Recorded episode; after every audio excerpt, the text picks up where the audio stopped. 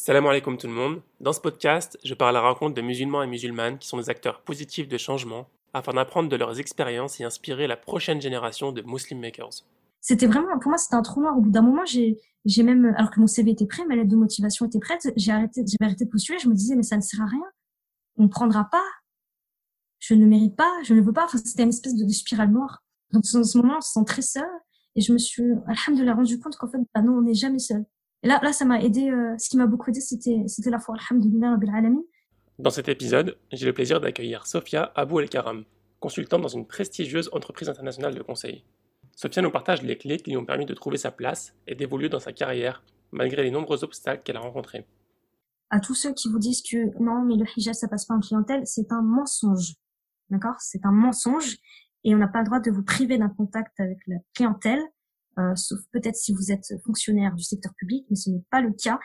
Dans le cas, hein, on est dans, si vous êtes salarié dans le privé, il n'y a aucun problème à travailler avec les clientèles. Et j'ai envie de vous dire, au bout d'un moment, les clients, français ou pas, ils sont pragmatiques. Si vous faites bien votre taf, il n'y a pas de problème. Si tu aimes les podcasts et que tu veux le rendre plus visible, n'hésite pas à le noter 5 étoiles sur ton application de podcast et à me laisser un commentaire positif. Bonne écoute. Salam alaikum, Sophia. Wa alaikum salam wa rahmatullah. Comment vas-tu? Très bien, alhamdoulilah, et toi? Très très bien, je suis très content de t'avoir euh, sur mon podcast. Ah, moi aussi, merci beaucoup pour l'invitation. merci. Alors, euh, pour commencer, est-ce que tu pourrais en dire un maximum sur toi en 30 secondes? Yes, euh, c'est parti. Donc, salam alaikum rahmatullah à tous ceux qui nous écoutent. Donc, moi, c'est Sophia. Je suis une grande passionnée en fait de toutes les techniques et les mécanismes qui vont permettre l'expression des talents et ce qui m'a été très utile en fait dans mon cheminement associatif, mais aussi en particulier dans mon cheminement professionnel, parce que alhamdulillah, j'ai la chance de travailler depuis quatre ans en tant que consultante en management, et ma spécialité c'est le management en fait de, de l'humain, de toutes les problématiques qui touchent à l'humain dans l'organisation. Donc il y a notamment une partie qui va toucher au talent ou à l'empowerment, euh, comme on peut parler. Et plus en détail, Inch'Allah. Oui. Euh, donc, tu travailles dans une grande société de consulting euh, qu'on peut citer par souci de confidentialité. Exactement. Mais euh, si on peut revenir un peu sur euh, ce que tu fais plus en détail, donc euh, tu empower les gens, qu'est-ce que ça veut dire? Bah, C'est un concept justement pour, comment on pourrait traduire en français? Enfin, de manière littérale, on va dire donner du pouvoir, mais c'est pas vraiment ça, on va dire qu'on C'est très difficile à traduire. Certaines mesures. ouais, ça va être plus entre guillemets un petit peu euh, on va dire libérer les potentiels ou permettre euh, on va dire plutôt au talent de s'exprimer. Et dans le cadre de mon euh, donc du coup moi je suis salarié d'un cabinet de conseil. Euh, j'interviens chez les clients du, de ce cabinet de conseil qui sont des grands groupes des grandes entreprises. Et euh, le domaine de la gestion d'humain étant assez vaste j'ai plutôt fait des missions qui touchent à ce qu'on appelle la conduite du changement. C'est-à-dire que quand une des organisations clientes doit se transformer par exemple, euh, pour passer sur un nouveau système euh, technologique, en fait, pour s'adapter, euh, par exemple, soit à la concurrence, soit au marché, ou doit se réorganiser pour je ne sais quelle, raison, par exemple, une décision stratégique de leur leader, ou ils ont besoin de s'adapter à une nouvelle clientèle, par exemple. Ils ont besoin, en fait, d'être accompagnés pour passer de l'état actuel à la vision future qu'ils envisagent d'avoir. Voilà, comme je te dis, par exemple, pour c'est souvent le cas, changer de, de système de travail informatique ah mince, j'ai une petite interruption pour l'ordinateur, désolé, qui a aussi changé forcément euh, euh, les, donc les manières de travailler et aussi beaucoup l'organisation. Et donc du coup, moi, mon métier, c'est d'accompagner toutes les populations qui vont être touchées, impactées par ce changement-là, pour qu'ils se fassent le plus en douceur possible. Mmh. Donc comment ça se traduit? Il y a une grosse partie, par exemple, gestion de la compétence, euh, puisque les personnes qui vont être impactées par ce changement-là doivent souvent évoluer euh, vers un métier qui est un peu, voire si ce n'est très différent de ce qu'ils faisaient auparavant. Donc on doit les accompagner pour qu'ils acquièrent les bonnes compétences pour être prêts en fait euh, à vivre ce, cette nouvelle manière bah, de faire les choses dans leur, dans leur organisation par exemple. Euh, il y a tout un aspect aussi, euh, nous on appelle ça behavior change, donc c'est euh, un aspect plutôt comportemental, si ce n'est culture d'entreprise, en fonction de, de l'ampleur du changement mmh. qui va avoir lieu. Là c'est très très humain. Hein. Euh, et on a un aspect aussi leadership. Souvent ça peut être du coaching de leadership en fonction pareil de l'envergure du changement. Euh, qui va se produire. On doit identifier qui sont les leaders et euh, les coachs pour qui portent ce changement, puisque bah, on le voit aussi dans notre euh, quotidien. Hein. On le voit même dans la euh, le changement, ça commence toujours par des leaders. Oui. Toujours. Toujours identifier les leaders. Et puis, on a un aspect un peu plus général que nous, on appelle stakeholder management. qui veut dire en français gestion des parties prenantes. Donc, il y a bien sûr les leaders qui vont influencer, mais il y a d'autres, il y a d'autres influenceurs en fait du changement, qu'ils soient positifs, hein, qui aillent dans le sens de ce changement, ou au contraire qui sont en résistance, que l'on doit identifier et avec lesquels on doit développer des actions spécifiques, souvent de la communication par exemple, pour faire en sorte que que ça, que tout se déroule de manière fluide. Donc c'est très très très humain tout ça comme métier. D'accord. Et comment vous les trouvez ces personnes, par exemple les leaders euh, Vous êtes, euh, vous rentrez dans l'entreprise et vous parlez avec les gens et vous les découvrez, ou bien c'est les managers, euh, juste tous les managers, le top manager de la boîte? En général, ce qui se passe, c'est donc les clients quand ils quand ils sollicitent des cabinets de conseil, tu vois, pour faire ces métiers-là, pour mhm. faire pardon, de missions-là, et que les missions voilà sont validées, le, le périmètre de la mission a bien été établi, etc. Euh, soit c'est le cabinet qui va leur dire, d'accord, donc pour mener à bien ce changement-là, il faut que vous nous identifiez euh, tel profil de personnes qui vont être du coup des ambassadeurs du changement ou des leaders du changement, et on leur donne les critères. Soit c'est eux-mêmes parce qu'ils ont déjà de, de l'expérience, enfin, ils se sont déjà transformés par le passé, qui ont déjà commencé à identifier qui sont ces mmh. personnes-là. D'accord. Donc euh, là, tu, tu, travailles dans cette grosse euh, société de consulting. Est-ce que tu peux nous dire un peu euh, euh, c'était quoi les ambitions de, de Sophia euh, à, à, 15 ans? Est-ce que tu t'imaginais travailler dans, dans ce domaine-là? C'était quoi la Sophia Absolument. de 15 ans? C'est une très bonne question. Absolument pas. Quand j'avais 15 ans, moi, je voulais être ingénieur comme mon papa. Mmh. Euh, puis depuis toute petite, j'admirais beaucoup mon papa. Euh, petite, je voulais être inventeur. J'appelais ça inventeur parce que j'aimais bien inventer des solutions pour changer le monde. je dessinais des choses comme ça. Et, euh, et mon père est chercheur ingénieur de recherche. Donc, il crée des solutions, en fait, pour répondre à, à, à, des problématiques et tout. Et je trouvais ça trop bien. Et je l'admirais beaucoup. Donc, je voulais, je me suis dit, OK, je vais faire comme lui. Donc, mon but à la base, c'est d'être ingénieur. Juste pour faire comme papa. ok.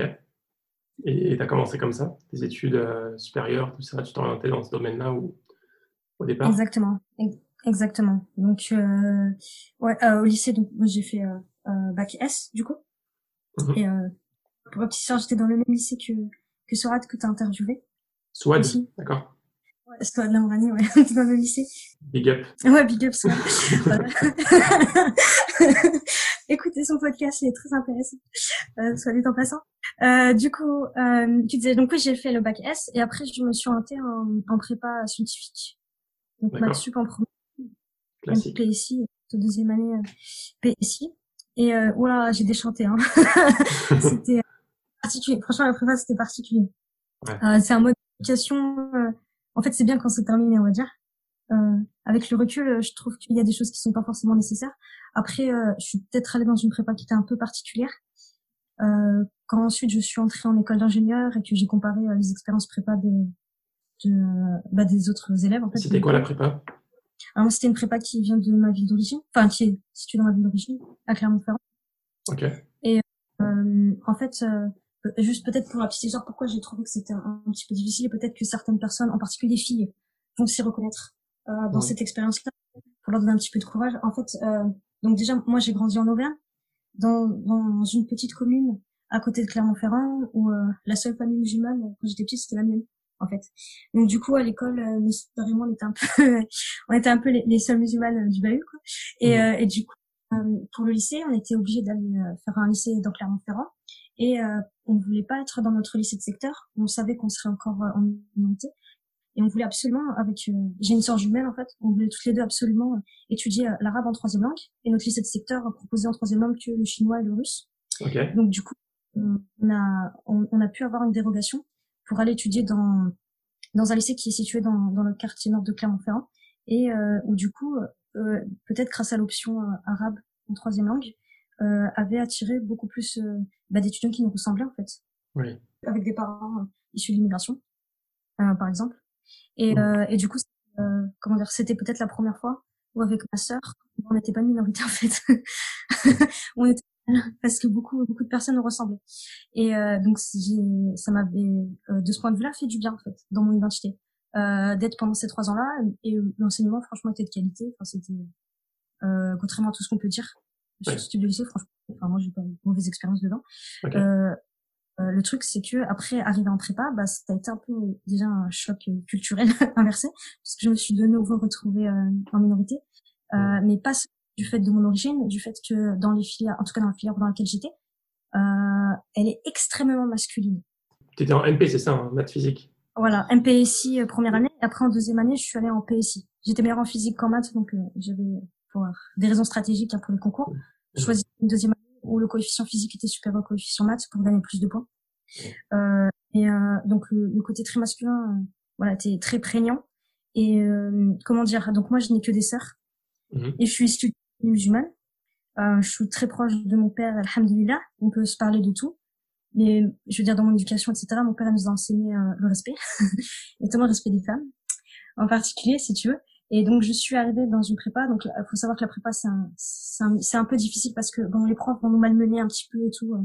Le but c'est entre guillemets cracher ce qu'on a dans le ventre et c'est un mode d'éducation personnellement pour lequel je ne suis pas fan du tout parce que ça va être un coup de on se prend beaucoup de claques, quoi. Beaucoup de claques, des fois des humiliations par les profs, etc. Et leur but, c'est soi-disant de nous renforcer. Je suis pas sûre que ça marche. Enfin, en tout cas, dans mon cas, ça m'a renforcé, mais je sais pas si c'était la meilleure manière de faire, honnêtement. Mmh. Euh, je mode, mais bon, il y, a, aussi des points positifs. Et le truc, c'est que du coup, l'enseignement de parcours est tellement intense que peut-être, mon hypothèse, c'est peut-être, peut-être pour euh, un peu se soulager du stress, peut-être pour se soulager, un, je sais pas, de, de la difficulté de l'enseignement. Euh, du coup, il y a des phénomènes de groupe qui se passe, et notamment comme c'est une majorité masculine.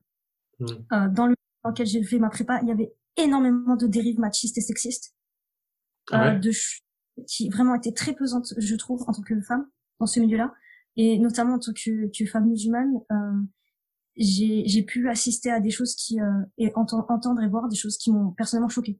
Aujourd'hui, avec la parole, euh, le féministe qui s'est libéré, notamment le mouvement MeToo, je pense que ce que je voir ne serait pas accepté ou serait carrément nommé comme c'est, c'est-à-dire pour du harcèlement sexuel en fait carrément. Euh, mais à l'époque, c'était en 2009. À l'époque, euh, ça se faisait normalement. En fait, c'était euh, quotidiennement énormément de blagues euh, à caractère obscène en fait tous les jours qui étaient faites sur les filles de la classe avec la participation parfois des profs ou des choses comme ça. Et si tu veux, enfin pour moi, c'était d'une lourdeur infâme. Mais alhamdoulilah, je veux dire, ça m'a renforcé, ça m'a éveillé, on va dire, ma conscience féministe, j'avais pas trop le choix. Oui, j'imagine même pas la difficulté que ça peut être d'aller au travail, d'aller à l'école euh, et de subir au lycée, de subir ça tous les jours. Mais en fait, bah déjà, alhamdoulilah, donc moi je m'étais imposé euh, pour que n'y ait aucun propos de ce type qui soit tenu à mon encontre, c'était hors de question. Hors de mhm. question. Enfin, avec l'éducation qu'on a, etc. Enfin, moi personne ne parle comme ça, c'est hors de question, tu vois. Euh, je me que je rentre pas dans ces délires-là, donc alhamdoulilah, j'étais préservée par ça. Mais euh, comment dire, euh, euh, quand je voyais des, des filles qui peut-être au début acceptaient parce que ça les faisait rire, mais qui après trouvaient ça très lourd, ce que je comprends, et sur lesquelles ces blagues continuaient, bah je pouvais pas m'empêcher de d'essayer de, les défendre, de les soutenir en fait. Oui. Et je, je pense que donc c'est pour ça que je voudrais soutenir les filles qui font dans, qui vont s'investir dans des milieux scientifiques. la blague la plus gentille entre guillemets que, que j'ai pu entendre, c'était oh la honte, on s'est fait battre en maths par une fille c'était pas en parlant de moi, c'était en parlant de, de camarades euh, filles du coup qui étaient en maths, machin là, euh, ce que je trouve assez ridicule, enfin qui, qui pour moi ne, ne, faisait aucun sens parce qu'en fait n'importe qui peut faire des maths en soi. Euh, c'est pas un homme ou une femme qu'on est spécifiquement bon ou pas bon en maths en fait, n'importe qui peut l'être de son genre.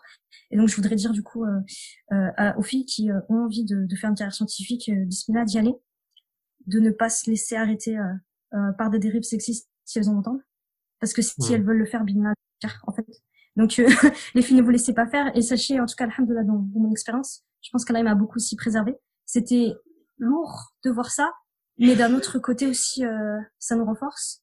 Donc j'ai envie pour que le monde scientifique s'épanouisse, on a besoin des deux genres. On a besoin des deux. Et donc si elles ont vraiment une appétence pour ces domaines-là, qu'elles ne se laissent pas rebuter par euh, peut-être cet a priori-là, mais qu'elles qu'elles y aillent. Et aussi, je voudrais dire, il y a il n'y a pas que des mecs euh, lourds hein, dans les. aussi, alhamdoulilah, alhamdoulilah, il y en a aussi qui étaient. Ouais, Dieu merci, il y en a aussi qui étaient très sympas et très. Euh... Au contraire, qui euh, qui euh, allaient un petit peu à l'encontre de ce mouvement de foule, on va dire, de ce mouvement de groupe, de ce phénomène de groupe. Ouais. Et qui euh, qui aussi euh, était prêt à, à défendre certaines vies quand ils trouvaient que ça que ça abusait. C'est juste que, en fait, bah, donc, comme je t'ai dit, la prépa, comme c'est très intense, t'as déjà beaucoup de pression pour euh, beaucoup de beaucoup d'examens, etc. T'as pas envie de subir en plus la pression des blagues ultra lourdes des camarades, en plus. Mais euh, c'était le cas spécifique dans, dans la prépa. J'espère que dix ans plus tard, ça a changé. Euh, sais que pour d'autres camarades filles qui étaient dans la même école d'ingénieur que moi, qui ont fait des prépas dans notre ville, ça n'a pas été du tout le cas. Pas du tout le cas. Donc ça dépend des expériences. tu, as pu, tu, tu, en as parlé un petit peu avec tes parents ou, ou avec des personnes ouais. Euh, oui, parce que comme je t'ai dit, euh, bah, j'étais, enfin, voilà, moi j'ai grandi avec des sœurs, etc. Donc j'étais pas préparée à ça, si tu veux. Je, mm. je savais pas, c'était des blagues de mecs, hein, honnêtement. J'aurais aimé ne pas le savoir, pour être très honnête. donc du coup, genre, je, euh, je me rappelle que ma première action c'était d'aller voir mon père. En fait, je disais papa, mais c'est quoi ça? Pourquoi? Mais, enfin, je, je comprenais pas. Et alhamdoulilah, il, il m'a beaucoup soutenu et beaucoup aidé. C'est lui qui m'a dit, euh, écoute ma fille, euh, tu peux faire aussi bien si ce n'est mieux que n'importe quel mec. Donc ça laisse pas faire en gros. Et, euh, et je pense qu'il a raison en fait, quel que soit le domaine en fait. Euh, c'est pas parce qu'on est une fille ou un homme qu'on va avoir peut-être plus d'appétence pour tel domaine ou tel autre. En fait, enfin je l'ai vu euh, dans mon quotidien. Il y avait des, des, des, filles qui étudiaient avec moi qui étaient absolument brillantes et qui s'épanouissaient mmh. beaucoup dans ces matières-là. Et le fait qu'elles soient des filles ne changeait rien en fait. Donc euh, quand on y veut, ben on y va en fait, tout simplement. Oui. D'accord, très bien. Donc, euh, tu arrives à terme de cette euh, expérience en prépa? Ouais. Ensuite. Ensuite, du coup, j'arrive euh, dans mon école d'ingénieur, euh, qui était en région parisienne, Télécom Sud Paris. C'était à Ivry, dans la banlieue d'Ivry. Donc, j'y arrive. Euh, donc, c'était voilà, école qui était plutôt spécialisée dans les euh, télécommunications. Très bonne école d'ailleurs. Ça est en passant. Euh, qui a fusionné avec une école encore meilleure. Donc du coup, euh, c'est cool parce que tous les ans, euh, la renommée elle augmente. Tu vois, c'est facile d'y rentrer à mon, à mon, époque que ça l'est euh, aujourd'hui. Bénéficier de là, de là. Et donc donc j'ai pu faire ces années-là, etc. Et en fait, peut-être que c'était un peu le, désenchantement après la prépa ou autre. Mais le petit rêve de, de Sophia qui voulait faire ingénieur comme papa, il commençait à légèrement être mis en doute. plus j'avançais en fait dans le parcours parce que peut-être que j'avais ignoré euh, en fait entre guillemets euh, mon petit cœur, on va dire ça comme ça, que j'étais juste en mode euh, je veux faire comme papa, je veux faire comme papa, sans vraiment m'écouter. Et plus j'avançais, plus plus je m'épanouissais pas en fait dans le domaine. Vraiment. Euh, je me suis rendu compte petit à petit de, de ce que j'aimais faire. Quand on me posait un problème, j'aimais beaucoup réfléchir à la solution de manière conceptuelle. Oui. J'aimais arriver avec des solutions, etc. Mais dès qu'il fallait, par exemple, en cours d'informatique, par exemple, euh, dès mhm. qu'il fallait, par exemple, et passer je sais pas combien d'heures à coder le truc dans les détails en restant assis comme ça en faisant attention il y a un point virgule euh, sinon c'est tout bug euh, j'arrivais plus c'était très dur pour moi je tenais pas en place en fait c'était pas kiffant pas en place non c'était pas c'était pas je m'épanouissais pas dedans en fait je m'épanouissais mm. pas et ici euh, je commençais à me poser des vraies questions en fait auxquelles je ne trouvais pas de réponse en cours c'était mais pourquoi on fait ça en fait? C'est mm. cool on va c'est cool, on va faire un beau programme informatique, à ce circuit électronique, ouais, cool. Et après, en fait, pourquoi? Quel est l'intérêt, en fait, derrière? Pourquoi on fait ça? Et je, je, je, trouvais pas de réponse. Je trouvais pas de réponse, donc je, je savais que je, je voulais pas, même après le diplôme, travailler euh, dans ce type de domaine. Et, euh, et alhamdoulilah, j'ai de la chance de faire euh, d'étudier dans une école euh, où, euh, sur le même campus que l'école d'ingénieur, il y avait une école de commerce, ce qui faisait qu'il y avait des passerelles privilégiées entre nos deux écoles, notamment un double diplôme qui, en général, quand, donc pour les personnes qui nous écoutent, euh, qui s'interrogent sur leurs études, en général, euh, quand on a fait une école d'ingénieur, c'est possible de faire un double diplôme en école de commerce, euh, mais ça rajoute deux ans de plus d'études. dans l'école GT, vu qu'elle est sur le même campus que l'école de commerce, qui aujourd'hui s'appelle IMT Business School. Je ne sais pas si le partenariat toujours, mais je pense qu'il doit toujours exister. Et ben là, le double diplôme ne se fait qu'en un an de plus. Donc, ouais. ça vaut le coup, quoi. Pour toi, ça... Ouais, ça vaut vraiment le coup c'est vraiment le coup. Tu passes six ans d'études au lieu d'en faire sept, en fait, pour avoir les deux diplômes, mm. de master. Donc, alhamdoulilah, j'avais postulé et euh, j'ai été prise dans le double diplôme. Et là, ça m'a fait euh, un peu souffler, ça m'a donné euh, un, petit bout de réponse, en fait, de pourquoi on fait ça. Même si j'étais pas forcément complètement satisfaite avec la réponse. Puisque du coup, comme c'est une école de commerce, mais qui est située à côté d'une école d'ingénieur, ils ont un aspect très business, mais pour la technologie, en fait. Oui la technologie et du coup j'ai compris en gros en quoi tout, tout ce savoir-faire technique et scientifique de, euh, de l'ingénierie euh, plutôt télécom ou IT tu vois euh, mmh. aux technologies et bien bien évidemment l'intérêt derrière c'était de se faire un maximum d'argent c'est ça évidemment mmh. j'ai un peu plus compris si j'épousais pas forcément en termes d'éthique euh, tout, mais je m'épanouissais déjà un peu plus dans, dans ce domaine. Alhamdulillah. D'accord. Et après, on arrive après euh, donc c'est double diplôme. donc là, on doit être en 2013 par là? Euh, ouais, j'ai été diplômée en 2015 moi. 2015, d'accord. En 2009, c'est quand tu rejoint la prépa? Exactement. Ouais, donc 2015, tu finis tes études. Voilà. Et, euh, et on arrive euh, au grand moment de la recherche d'emploi. euh, donc, peut-être pour revenir un petit peu en arrière, pourquoi je, je dis avec tant de tant d'émotion le, la recherche d'emploi? C'est pour être vraiment particulière en fait. Donc, pour revenir un petit peu en arrière, euh, alhamdoulilah, depuis, depuis mes, mes 15 ans et demi, depuis le lycée, euh, avec euh, ma jumelle, on, avait décidé de porter le quand on habitait dans notre petite commune en Auvergne, euh, on était l'attraction, tu vois, euh, la commune, tu vois, c'était le phénomène euh, un peu inattendu. Ouais. ouais, deux fois un peu si tu veux. Donc on était un petit peu habitué à, on va dire, à l'adversité. Mais, euh, mais ça m'avait pas non plus préparé à, l'adversité telle que, que j'ai rencontrée ensuite en allant sur le marché de l'emploi et à toutes les choses qu'on peut entendre en tant que, que femme musulmane qui, qui essayons de, bah, de se faire une place hein, dans le monde professionnel je vais, je vais peut-être raconter euh, mon expérience du coup euh, avec le milieu professionnel. Euh, j'espère qu'il pourra encourager nos sœurs, en particulier nos, nos sœurs qui, qui portent un foulard, qui se retrouvent avec un challenge en plus mmh. et un, la crise là. Donc j'imagine même pas la difficulté. parce qu'on entend beaucoup de choses, on se prend beaucoup de conseils qui au départ se veulent bienveillants, mais qui dans le fond ne sont pas exactement. Et, et c'est une période qui est très challengeante. Donc moi, les challenges, ils, ont, ils avaient commencé dès ma recherche de stage de fin d'études. Donc ce qui arrive hein, dans, pareil, s'il y a des parents qui s'interrogent sur le parcours grande école pour leurs enfants, euh, en général, euh, à la fin, à la dernière, en dernière année, quand on fait un parcours classique, on doit trouver un stage de fin d'études. Ou euh, pour ceux qui s'intéressent, euh, par exemple, leurs enfants veulent faire une école de commerce et les frais de scolarité étant élevés, ils savent pas trop comment faire. Une autre option, c'est plutôt que de faire un parcours classique, c'est de faire un parcours en alternance que je n'ai pas fait la recherche de stage donc commence, euh, si je ne me trompe pas, dès la première année. Mhm. Et on peut confronter à, à, certains challenges, notamment pour euh, pour les sœurs. Et moi, le challenge auquel j'ai été confrontée, c'est que euh, quand, quand j'ai voulu rechercher un stage de fin d'études, c'était la période des attentats de Charlie Hebdo. donc du coup déjà, donc c'était une période émotionnellement difficile pour tout le pays, nous y compris évidemment, évidemment parce que c'était comme très choquant comme comme événement. Euh, et, euh, et, et du coup, ça s'en est bien évidemment ressenti sur le marché de l'emploi. Et au moment où je postulais pour, pour trouver mon, stage, euh, j'ai euh, subi euh, énormément de discrimination et euh, des propos qui ont été très durs, si ce n'est très humiliants. je me rappelle notamment d'une scène où donc les grandes écoles en général, pour faciliter soit le recrutement en CDI, soit le fait de trouver des stages pour leurs étudiants, organisent des forums de recrutement où ils invitent des entreprises dans, le, dans les locaux voilà, comme tous les mes camarades de promo, euh, j'étais partie assister au forum organisé par mon école pour postuler. Et euh, je me souviens, euh, voilà, donc je postulais un peu partout. Hein. Il y avait des, des, grands groupes, il y avait des cabinets de conseil, etc. Je faisais exactement comme euh, mes autres camarades de promo, je postulais partout. Oui. Et je me rappelle en particulier être partie sur le stand d'un cabinet de conseil franco-français. Je ne citerai pas le nom, mais euh, où j'ai tendu mon CV, j'ai fait mon petit speech normal et tout. Et, euh, et donc euh, le monsieur qui reçoit mon CV, qui était partenaire dans ce cabinet à ce moment-là, euh, le lit et tout, me dit ah voilà ok bah c'est intéressant mais euh, mais voilà entre nous. On recrute pas.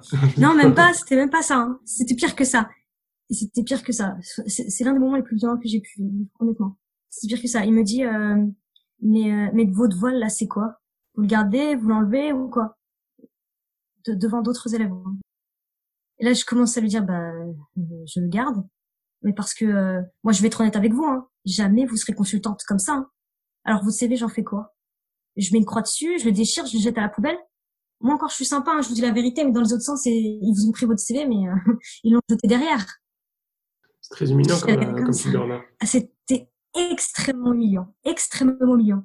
Et donc, je lui ai dit non, rendez-moi mon CV. Et je l'ai attrapé, euh, et je me suis reculée, puis je suis restée un petit peu sur le côté comme ça, puis j'ai vu les autres élèves qui venaient euh, postuler. Et j'étais vraiment sonnée à ce moment-là.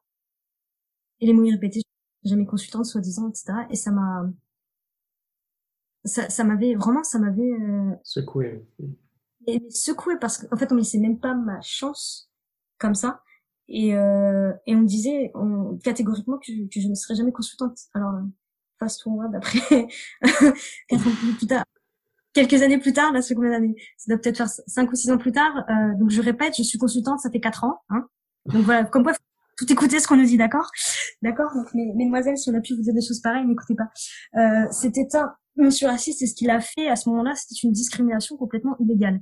Mais je n'avais pas les armes ni les connaissances à ce moment-là pour me défendre. J'aurais pu, j'aurais pu porter plainte carrément. J'avais même des témoins. Euh, j'aurais pu. À ce moment-là, je, je, je ne savais pas. À ce moment-là, j'étais naïve et aussi influençable. Donc j'ai encaissé. Ce n'était pas la seule remarque faite. J'avais passé aussi beaucoup d'autres d'autres entretiens ailleurs et euh, soit on me le disait pas que, que mon hijab posait problème, soit euh, euh soit au contraire euh, on me disait des trucs du type ouais mais vous savez les gens comme vous ils font peur, ça pas rassurer les clients ou que sais-je, qui sont aussi des propos illégaux qu'on n'a pas le droit de dire en entretien forcément et qui sont en soi très humiliants et qui rajoutent une charge en plus à nos sœurs. Donc c'était une pression pas possible. Alhamdulillah, après c'est passé, euh, donc j'étais parmi la dernière de ma promo à, trouver un stage. Euh, j'avais quelques profs qui se voulaient bienveillants, qui avaient essayé de, de me conseiller en disant mais non mais euh, Sophia t'es euh, t'as un double diplôme, euh, etc. Ne prends pas personnellement ce qu'on te dit, continue, etc. Euh, faut pas que tu penses qu'on te discrimine. Je dis vous êtes sérieux ou quoi là? Arrêtez de. je veux dire vous êtes bien sympa vouloir me m'encourager, mais appelons un chat à chat. Enfin, essayez pas de de faire un euphémisme pour défendre ces cabinets qui sont après partenaires de l'école. Je comprends qu'ils le soient, mais mais, mais ça, s'appelle une discrimination, c'est factuellement ça. Donc c'était assez énervant en fait, parce que t'as l'impression de pas être entendu et écouté. Mais alhamdoulilah, euh, Allah il facilite et euh, ça n'a fait que renforcer ma détermination. Alhamdoulilah. À ce moment-là, euh, je, ne sais plus, je ne suis pas sûre que le service existe encore, toujours, mais il se trouve qu'à cette époque, il y avait un cabinet de conseil spécialisé dans le recrutement de ce qu'on appelle la diversité, qui s'appelle, qui s'appelait Work, je ne sais pas si ça existe toujours, et qui proposait des sessions de coaching pour les entretiens. Sessions de... Euh, ça, ça a coupé, tu disais? Coaching. D'accord. Tu entends des sessions de coaching RH pour les entretiens. Euh, et je me rappelle, donc moi je galérais et tout. Euh, euh, je vivais chez ma tante à ce moment-là parce que du coup bah, j'avais pas d'argent et tout. Enfin, j'étais la dernière à trouver. Il me restait pas beaucoup de temps pour trouver. Euh, j'avais trop peur. Je me dis mais comment je vais être diplômée si j'ai pas mon stage et tout. Oui donc je comprends la pression que, que les sœurs subissent. Et euh, donc je me rappelle, euh, donc je regardais sur internet comment faire, j'avais envoyé plein de CV et tout, je me c'était pris plein de plein de portes fermées et tout. Et euh, euh, je me rappelle, euh, là je vois passer l'annonce, euh, je vois passer l'annonce de Oumar qui propose des sessions de coaching moyennant, je crois que c'était, je, je, crois que c'était 40 euros à ce moment-là. Donc hmm. c'était coaching intense. Donc CV, tout en simulation d'entretien, coaching un peu, tu vois, confiance en soi et tout. Et, et donc je vois ça et tout. Et je vois que c'était des musulmans qui faisaient, en particulier, qui travaillaient dedans. Oui. Et je m'en rappelle, je, je, je, crois que j'étais descendue euh, pour un petit déjeuner, il y avait, il y avait ma grand-mère avec moi à ce moment-là, et elle me dit alors, est-ce qu'il t'a trouvé Binti et tout, moi j'ai peur pour toi et tout. Enfin, tu te fais chier, la, la pression non mais la pauvre, elle me faisait de la peine et tout. Après je lui ai dit bah mamie j'ai pas trouvé mais euh, mais là là j'ai vu une annonce et tout pour euh, pour se faire coacher, c'est un cabinet qui aide et tout. Par contre j'ai pas d'argent mamie, c'est 40 euros. Donc j'étais remontée dans ma chambre un peu dépitée, je disais purée ça a l'air sympa mais, mais j'ai pas d'argent. Et je me rappelle, euh, vraiment quand la récompense, ma petite mamie là qui monte tranquille dans ma chambre, qui m'attrape la main, qui me met euh, des billets dans la main comme ça et, euh, et qui me dit vas-y, vas-y Benti. Elle avait pris de sa genre, pension retraite etc. Elle m'a dit euh, vas-y inscris-toi. et c'est elle qui m'a donné l'argent pour que je m'inscrive. Franchement, euh, qu'Allah bénisse nos parents, nos grands-parents, mais il restera gravé dans, dans ma mémoire en fait. Hmm. C'était juste trop mignon. Donc du coup, j'ai pris mes 40 euros, je me suis inscrite en ligne. Euh, les, euh, les, les, coachs du coup, les professionnels RH de, de m'ont appelé. Euh, je suis partie faire euh, partie faire mon euh, mon coaching et ils se sont avérés que machin là c'était très puissant. Enfin, moi ça m'a beaucoup servi. Cette session de coaching qui était très bien faite en fait, ils m'ont fait me rendre compte que j'avais fait une fixette sur en fait mon hijab en pensant que mon hijab était la seule et unique cause de mes échecs en entretien mais mhm. ce n'était pas que ça. Je n'avais pas forcément le bon vocabulaire pour me mettre en avant correctement. Euh, je n'avais pas forcément la bonne posture. Je venais déjà défaitiste. Je n'avais, à force, tu vois, de me prendre des claques, j'étais, euh, je ne dégageais pas une énergie positive ou qui te donne envie. Et surtout, je n'avais pas assez confiance en moi. Et j'ai appris à ce moment-là une leçon très importante. S'il y a des sœurs qui nous écoutent, mesdames, s'il vous plaît, écoutez absolument, retenez bien cette leçon. Si euh, moi-même je n'avais pas confiance en moi, pourquoi est-ce qu'une entreprise me ferait confiance? Si mm. moi-même je n'accordais pas cette confiance-là, pourquoi qui que ce soit me l'accorderait en fait? Donc cette leçon-là, elle est restée gravée en moi en fait, le fait qu'il fallait que, que, que je meure, je me nourrisse en fait d'amour, de confiance pour moi, pour ensuite le rayonner à, à travers l'entretien. Et subhanallah, juste euh, cet entretien-là, bah, j'ai décroché mon stage de fin d'études. Ça s'est traduit comment dans l'entretien? Est-ce que par exemple tu as des, genres de, phrases que tu as dit de ta posture euh? euh, Déjà quand on arrive, en fait, je pense que ça commence par les, les premiers gestes, etc. Faut, je peux te le répéter euh, au fond de soi. C'est vraiment, euh, comment dire, euh, donc après, j'ai pu utiliser ensuite par la suite dans la recherche d'emploi. C'est vraiment arrivé en mode je maîtrise. C'est-à-dire, euh, par exemple, euh, quand on s'assoit dans la salle. Donc ça, c'est ma manière de faire. Hein. Je ne dis pas qu'il faille absolument la, faire exactement ça, mais donc chacun va adapter sa confiance en soi à son type de personnalité ou à ce qui le met le plus à l'aise. Mais par exemple, pour montrer que, que j'étais là et que j'étais en maîtrise, c'est un truc tout simple. Hein. Mais quand on arrive dans la salle, si tu veux, des fois, des fois quand tu t'assois face au recruteur, c'est par exemple sur une table ronde, Mm. Moi, je fais exprès de me mettre bien en face mm. pour l'avoir yeux et le regarder droit dans les yeux en lui montrant je suis là en face de toi et c'est un échange qu'on va avoir. C'est pas juste à, voilà, d'égal à égal. Je, je, dois t'apporter quelque chose, je dois t'apporter, donner mes compétences en tant que candidat. Euh, tu dois m'apporter aussi quelque chose en tant que recruteur. Je suis aussi là, tu vois. C'est un échange. J'ai aussi un poids dans cette négociation. Mm. Et donc je viens en posture comme ça, en mode euh, j'ai des choses à donner mais est-ce qu'en face, vous donnez suffisamment pour que j'accepte de vous donner aussi mes compétences, en fait? Et je ne suis pas là que vous êtes aussi demandeur de mes talents, en fait. Mais là, mais ça change déjà énormément. C'est plus en mode, euh, s'il vous plaît, donnez-moi ça, j'accepte n'importe quoi. C'est en mode, euh, ah bah moi j'en ai hein, dans la tête. Hein. Vous voulez mes compétences, qu'est-ce qui est en face, en fait? Je suis d'accord. Euh, on a trop souvent cette approche, même pour les autres, par n'importe qui. Hein. On a trop souvent cette approche où on vient et on vient quémander un peu un, job, tu vois. Euh, Exactement. en, disant, en, se disant que voilà, c'est on a la posture inférieure par rapport au recruteur qui lui est tout puissant et qui lui euh, choisit qui il veut et qui voilà, il faut lui faire plaisir et lui dire euh, lui c'est tout ce qu'on sait faire et voilà. Alors qu'en fait voilà, c'est un échange et on, on, on, on l'apporte à l'entreprise et l'entreprise apporte à l'employé. Et euh, ouais, Exactement. exactement. Donc les filles, sentez-vous entre guillemets puissantes. Hein. Je veux dire, en plus aussi on a le meilleur des alliés avec nous c'est-à-dire que si c'est dans notre risque de rentrer dans cette entreprise, bien même on est la seule hijabi de tout, toutes les entreprises, si Allah a décidé que c'est pour nous, ou bien même il y a 14 fachos qui se mettent en travers de notre chemin, la porte elle va s'ouvrir. Si c'est écrit pour nous, c'est pour nous. Mais du coup aussi euh, pour la petite histoire, euh, euh, c'était pour la petite histoire. Donc j'ai pu trouver un stage. À la base j'étais c'était dans une société de service où j'étais censée à la base être euh, consultante pour, dans cette société. Il se trouve que le, quand j'ai été recrutée, en fait, la mission sur laquelle j'étais censée être envoyée euh, avait été annulée. Et donc, du coup, euh, la, la, personne qui m'avait recrutée, euh, qui m'avait bien aimée, trouvait que la situation était triste, en fait, parce que juste avant de commencer, la, la mission s'arrête. Et donc, du coup, il a fait passer un CV en interne auprès d'un manager qui était dans le service commercial et qui avait besoin, justement, qui recherchait depuis un petit moment un, une stagiaire pour l'aider à développer des outils à destination des populations commerciales. Mmh. Donc, du coup, mon CV entre ses mains.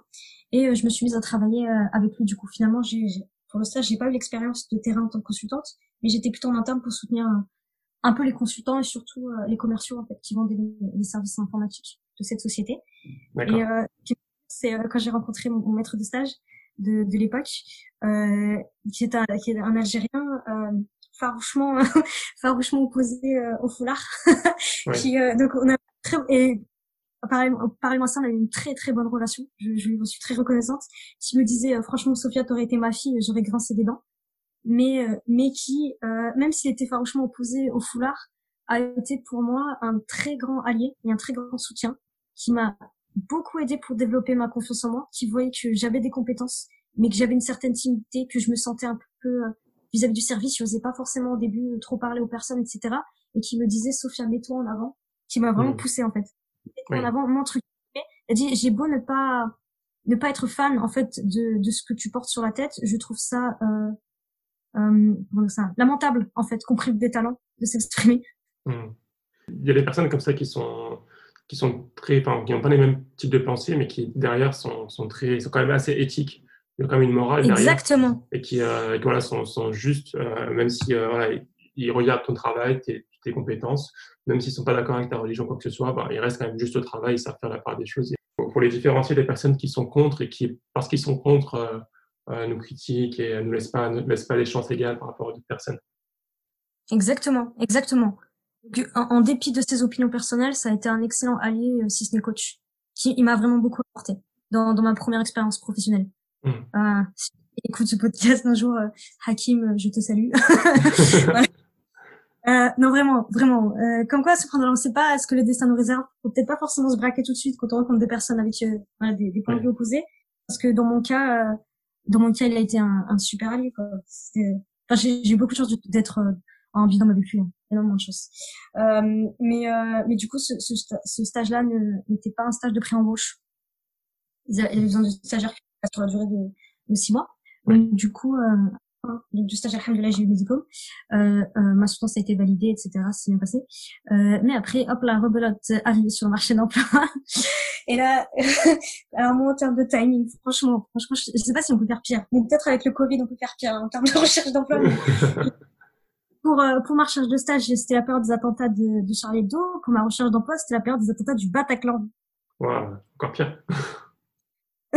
Franchement rebelote, tu vois, euh, l'impact émotionnel terrible. Mm. Et puis après, l'impact médiatique terrible aussi pour notre communauté. Euh, donc bon, j'avais eu l'expérience de la recherche du stage, donc je redoutais un petit peu euh, ce qui allait se passer. Euh, et ouais, ça a été vraiment beaucoup plus intense pour moi. À ce moment, beaucoup, en termes de difficultés. ce qui s'est passé, c'est que donc peu de temps, allez, deux, trois semaines après les attentats, pendant la période des attentats, j'étais j'étais retournée chez mes parents à Clermont-Ferrand. Mmh. J'ai un petit peu peur de rentrer à Paris parce que je m'étais dit oh là là. Euh, j'avais pris quelques vacances avant de me lancer dans le pas. Et, euh, et j'avais un petit peu peur de bah justement j'appréhendais en fait. Je me disais qu'est-ce que je vais me reprendre en entretien? Et euh, donc j'ai peut-être trois ou quatre semaines après euh, après après ces attentats là et en fait il se trouve que euh, pendant un week-end où, où euh, je devais retrouver une de mes amies c'était à Gare Saint-Lazare, parce que je crois qu'il y avait des sommes, des trucs comme ça. On devait se retrouver. Il se trouve que, que, que ce jour-là, j'ai, j'ai été agressée euh, par une personne islamophobe qui m'a euh, frappé, humiliée euh, dans la gare, en fait. Hmm. De, de voilà et euh, et, euh, et du coup en fait il se trouve que cette agression m'a quand même là je le dis en rigolant hein, mais créé un trauma en fait créé un trauma euh, donc, alhamdoulilah, j'avais la chance euh, de, de, connaître une amie qui travaillait au CCIF. Donc, au début, mhm. j'étais un petit peu souriante quand, quand j'ai subi ça. Euh, je me suis, je savais pas quel mot mettre dessus et je lui ai raconté du coup ce qui s'était passé. Et elle m'a dit, il faut que tu ailles porter plainte, Sophia, parce que ça s'appelle une agression en fait, ce que tu as vécu. Oui. Et tu peux pas laisser passer. Elle a dit, et, du coup, moi, si tu veux, je t'ouvre un dossier au CCIF pour qu'on t'accompagne tout dans ta démarche. donc, je lui ai dit, ok. Et euh, donc, je suis partie porter plainte. Euh, dans ce contexte où on parle beaucoup de la police, euh, moi, alhamdoulilah, j'ai eu de la chance de tomber sur euh, des policiers très très intégrés, très bienveillants, qui ont du coup fait leur travail euh, convenablement, tu vois, comme normalement, euh, tu veux dire, tout policier censé faire. Donc, alhamdoulilah, qui, qui m'ont très bien accueilli quand je suis allée au commissariat porter plainte et qui m'ont dit, Madame, vous avez bien fait, euh, parce que ce que vous avez subi s'appelle une agression mmh. à caractère anti-musulman qui en plus ici est aggravé par le fait que ça a été fait dans un lieu public. Oui. Donc vous êtes fait de venir euh, porter plainte parce que c'est pas normal ce que vous avez subi. Donc alhamdulillah, euh, donc j'ai pu faire ça et rien que le fait d'être que ça soit reconnu en fait légalement m'avait un petit peu aidé. Et puis après, euh, quand on porte plainte, ensuite il y a justement pour un peu, enfin documenter en fait cette plainte, on est enregistré au, au service médico-judiciaire du coup euh, de la police où moi du coup je suis passée devant, euh, c'était de, bah, devant des, des psychiatres du coup, qui viennent euh, du, euh, faire une évaluation en fait du, hmm. du dommage subi. Et euh, en termes de traumatisme, donc on mesure ça TT, interruption, je crois c'est interruption temporaire de travail. Comme ça, même si j'étais au chômage, voilà, enfin en recherche d'emploi. Et si je ne me trompe pas, je crois que le maximum ça doit être 30, je crois 30 jours, un truc comme ça. Moi, mon trauma, il a été évalué, je crois, à 23 jours parce que ce qui, ce qui était violent, c'était pas forcément la, la, violence physique que j'ai subie, c'était vraiment l'impact euh, psychologique sur moi. Le fait, euh, pendant un moment, j'avais peur de sortir de chez moi en fait. Donc imagine pour la recherche d'emploi. Mais sur le sur le coup, t'as pas, tu, tu m'as dit que c'est ta, ta, copine qui t'a qui t'a dit que ce que t'as subi c'était une agression. Sur le coup, t'as pas réalisé que c'était une agression. En fait, je, je savais que c'était pas normal et je savais que ça avait euh, cassé quelque chose en moi. Oui. Mais je pas qu'elle m'opposait dessus, en fait. parce que ce qui s'était passé, si tu veux, c'était en plein jour, dans un lieu bondé. La personne, elle m'agresse. Personne autour de moi ne réagit. Les gens, ils font leur vie, en fait. Mais c'est-à-dire, elle t'a poussé, elle t'a insulté, elle t'a... Ouais, elle m'a attrapé, elle m'a frappé, elle m'a insulté, elle est partie. voilà. Et personne n'a réagi. Personne. Et je suis restée plantée là quelques minutes, je savais pas quoi faire en fait. C'était ça, c'était tellement rapide. Je m'y attendais pas en fait. J'étais et, je pensais pas non plus euh, à l'impact que ça allait avoir ensuite sur le, le, reste de ma psychologie en fait si tu veux. C'est mmh. après aussi on rencontre collègue du CCF parce que j'avais des la culpabilité, je me disais mais ah, j'ai vraiment eu le poids de la victime ou la culpabilité de la victime en fait. une victime n'a pas à se sentir coupable. S'il y a d'autres auditeurs ou auditrices qui nous entendent et qui ont subi euh, euh, une agression, euh, vous n'avez pas à vous sentir coupable. C'est l'agresseur qui est coupable, c'est pas vous. Euh, c'est ce qu'on m'a dit aussi je le répète. en fait, je me sentais coupable parce que je me disais mais mais, mais pourquoi je me sens si mal pour quelque chose d'aussi petit en fait ou pas? J'avais l'impression d'être d'être une faible ou d'être j'arrivais pas à assumer et en fait et ça qui me rajoutait encore une pression pas possible et euh, et euh, alhamdoulilah euh, la psychologue que j'ai pu rencontrer euh, qui avait été mandatée par par le CCIF m'avait dit à ce moment-là en fait on peut pas juger on peut pas juger chaque épreuve va avoir un impact différent sur chaque personne on va tous avoir un rythme différent il se trouve que chez moi ça avait énormément secoué mon identité et donc du coup ce qui était très violent en fait à vivre intérieurement et, euh, et elle m'a dit donc ne t'en veux pas. Euh, peut-être que tu n'as pas réagi sur le moment. Ne t'en veux pas pour ça. Chaque être humain réagit différemment. On ne peut pas te juger en fait pour ça. Et euh, certains vont avoir l'impact de leur trauma peut-être le jour même. Certains vont l'avoir un an après. Certains trois mois après. Toi, il se trouve que c'était surtout bah, quelques semaines à quelques mois après. Et chacun va prendre le temps de guérir, en fait. Donc, te rajoute pas une pression supplémentaire en pensant que t'es faible, etc. T'es pas faible. T'es juste en train de vivre la chose à ta manière. C'est ce que je veux dire aussi à chaque personne qui a pu subir un événement comme ça. On vit tous la chose différemment en fait. Et euh, aux personnes, donc il y en a qui se voulaient bienveillants, mais qui ont peut-être, euh, peut-être par ignorance, ne se rendaient pas compte de la violence de leurs mots, mm. qui me trucs du type bah, pourquoi tu t'es pas défendu en fait? Euh, ouais mais c'est bon, c'est rien, arrête de pleurer. Ouais mais ouais mais c'est bon, toi c'est pas comme si c'était une vraie agression ou je sais pas quoi. minimiser le problème. Voilà, minimiser le problème. Ça, ça aide à rien en fait. Au bout d'un moment, en fait, ce que j'ai fait, c'est que j'ai arrêté d'en parler euh, parce que j'en avais marre de subir euh, ce type de pression, ce type de remarques qui ne m'aidaient pas, en fait, qui me rajoutaient juste une pression, une culpabilité supplémentaire. Euh, donc, s'il vous plaît, si vous avez, euh, si vous avez des, des, des victimes autour de vous, évitez, faites très attention à ce que vous leur dites, en fait, parce que vous n'êtes pas à leur place. On dit, euh, là, il envoie à chacun une épreuve à la hauteur de, de ce qu'on est capable de subir, et chacun, du coup, va réagir très différemment face à un événement. Un événement qui peut-être pour vous peut paraître très très facile à vivre, peut être une très grosse épreuve pour quelqu'un d'autre, et inversement. Inversement.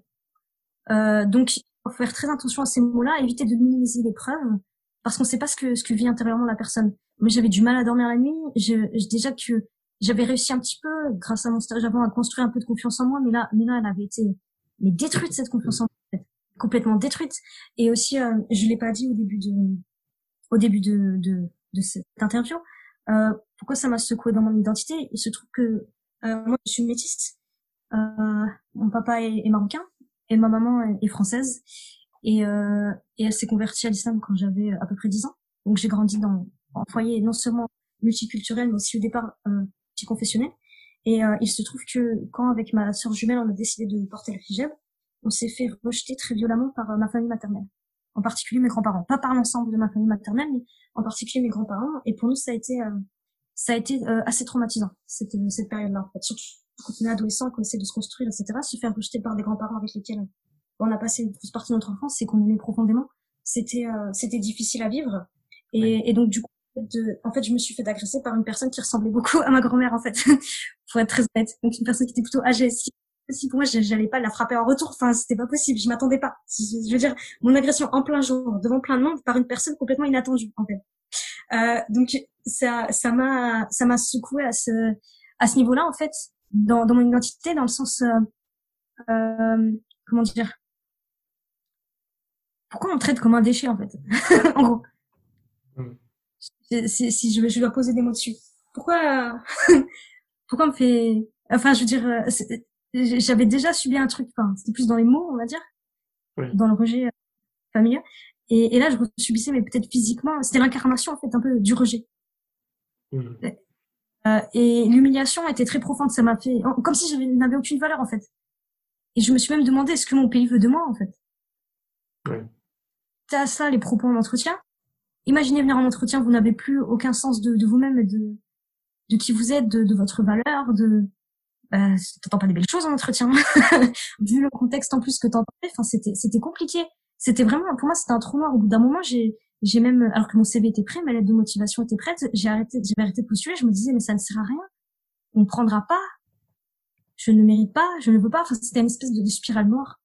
Et euh, et là dans, dans ce moment, on se sent très seul. Et je me suis, alhamdoulilah, rendu compte qu'en fait, bah non, on n'est jamais seul. Et là, là, ça m'a aidé, euh, ce qui m'a beaucoup aidé, c'était, c'était la foi, alhamdoulilah, alamin. J'avais l'impression, du coup, que, entre guillemets, je n'avais plus aucune valeur, que, que, euh, il y avait pas d'amour ou d'empathie pour moi, entre guillemets, dans ce monde. Mais en fait, si, il y avait Allah subhanahu wa qui était toujours avec moi. Toujours. Qui est Ar-Rahman, le tout rayonnant d'amour euh, inconditionnel. Qui est l'allié indéfectible, en fait. Qui, même si personne Allah, il comprenait ma douleur. Et qu'il était là pour m'aider à me relever. Alhamdulillah. Et euh, il se trouve que en parallèle de tout ça, j'étais euh, assez engagée dans le milieu associatif.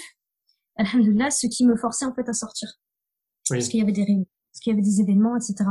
Plutôt que je reste enfermée euh, parce que j'ai peur. Euh, tu sais, le moindre bruit, le moindre mouvement derrière toi te fait réagir en fait. oui. tu peux, ça peut être, tu passes à travers, tu passes dans le voisinage, tu marches, il y a le chien du voisin derrière le portail qui se met à bouger, tu, ça te fait, tu vois, ça te fait sursauter, tu vois. C'était tout le temps en alerte, en fait, quand t'as, quand t'as ce type de traumatisme. Et, euh, et alhamdoulilah, le fait de, tu vois, de me forcer quand même à y aller, et le fait, du coup, d'être entouré de personnes euh, qui étaient dynamiques, qui étaient dans, dans le mouvement, qui, pour, pour lequel j'avais pas forcément parlé euh, de ce qui se passait dans ma tête, mhm. euh, pour peut-être dire, parce que je, comme je t'ai dit, au bout d'un moment, je, je me sentais pas forcément comprise, donc j'en parlais plus. Euh, mais c'était mieux, je pense, parce que du coup, j'étais entourée de positivité. Entourée de, de mouvements positifs. C'est important de garder euh, une vie sociale. Euh, exactement, exactement. Exactement, tu vois, y avoir, bah, la vie elle continue en fait, et je peux en faire partie, et je peux avoir ma place. Et alhamdoulilah, alamin, Allah il m'a permis de, de, retrouver petit à petit confiance en moi, et aussi euh, il m'a fait me rendre compte d'une chose, c'était euh, puisque en fait je me plains que finalement personne ne veut miser sur moi, puisque je, je me plains que personne ne voit ma valeur ou ne m'en donne, puisque je, je, me plains que personne va me donner de l'empathie, ou ne serait-ce qu'un peu de respect, eh ben je vais m'en donner à moi-même. Voilà. Mmh. je vais me le prouver à moi-même. En fait, je veux me prouver à moi-même que, que, je le mérite. Je veux me prouver à moi-même que, que je mérite l'empathie, que je mérite, euh, bah, je sais pas du respect, que je mérite euh, d'avoir tout ça. Et du coup, je me suis lancé des défis à moi-même à ce moment. Mmh. Et euh, qui m'ont aussi forcé à sortir. Et l'un des premiers défis, parce que je voulais guérir en fait, j'en avais marre de, de de pas réussir à dormir la nuit, j'en avais marre de d'avoir tous ces OSOS qui me qui me détruisaient ma confiance en moi, j'en avais marre de d'avoir d'être autant déçu de mon pays. Je voulais me prouver que, que mon pays valait mieux que ça. Je voulais me prouver que, bah, que j'avais ma place, ma légitimité, que je voulais me prouver que tout ça avait du sens. En fait. Et, mmh. euh, et je suis lancé un défi. Et euh, j'avais vu sur internet qu'il y avait un événement organisé euh, à la mairie du 18e de Paris qui recherchait des bénévoles. C'était une soirée euh, dédiée euh, à l'associatif pour aider les, des associations locales à trouver des bénévoles. Et ils avaient de bénévoles organisateurs. Et c'était les organisateurs de cet événement c'était euh, un organisme qui s'appelle Make Sense. J'y reviendrai. Ça peut peut-être intéresser les personnes. Et donc, je m'y suis inscrite et j'ai fait exprès de m'y inscrire parce que j'ai vu, j'ai, quand j'ai regardé un petit peu le descriptif, je me suis dit, il y a potentiellement des chances que je sois la seule euh, musulmane avec un foulard parmi tous les, les bénévoles organisateurs, en fait. Mhm. Et euh, j'y suis prêt. J'avais, parce que pendant, tu vois, toute cette période un petit peu sombre, j'étais surtout, euh, j'étais restée que dans, dans ma communauté où je me sentais en sécurité. Et j'ai fait mhm. exprès, entre guillemets, sortir de ma zone de confort à ce moment-là pour me prouver euh, bah, que j'avais ma place et que, tout se passerait bien, en fait. Que je serais pas rejetée, que je ne subirais plus de violence. Et mmh. j'y suis allée, mais je tremblais. Hein. je tremblais. J'étais aux esprit, je tremblais. Je me disais, oh là, on va me rejeter, on va m'insulter, on va me taper. On va... J'étais là, et finalement, j'y suis allée. Donc, j'étais en effet euh, la seule euh, musulmane au rêve. et euh, en fait, tout s'est extrêmement bien passé. Mais genre, super bien passé, alhamdoulilah. Mais, mmh. mais trop bien mais trop trop bien quoi. C'était une super soirée, un super événement. Les autres bénévoles étaient adorables. J'ai fait de très belles rencontres à ce moment-là, euh, du réseau Make Sense, d'autres activistes, etc. avec lesquels je me suis euh, très bien entendue. Et, euh, j'ai senti euh, que j'avais franchi une marche dans la guérison en fait. Oui. Que cette étape avait été franchie et que alhamdoulilah, il y avait il y a des choses négatives qui se passent dans le pays, mais aussi de des personnes incroyables. On a des alliés en fait aussi. On a des alliés. des, personnes qui croient en nous, des personnes qui voient notre valeur, des personnes qui nous respectent. Et, euh, et j'ai pu trouver ça à ce moment-là. Et, et du coup, ça m'a lancé. ça m'a lancé sur le chemin de la réussite et j'ai appris euh, des choses que je vais dire du coup à toute personne qui recherche un emploi et qui galère un petit peu.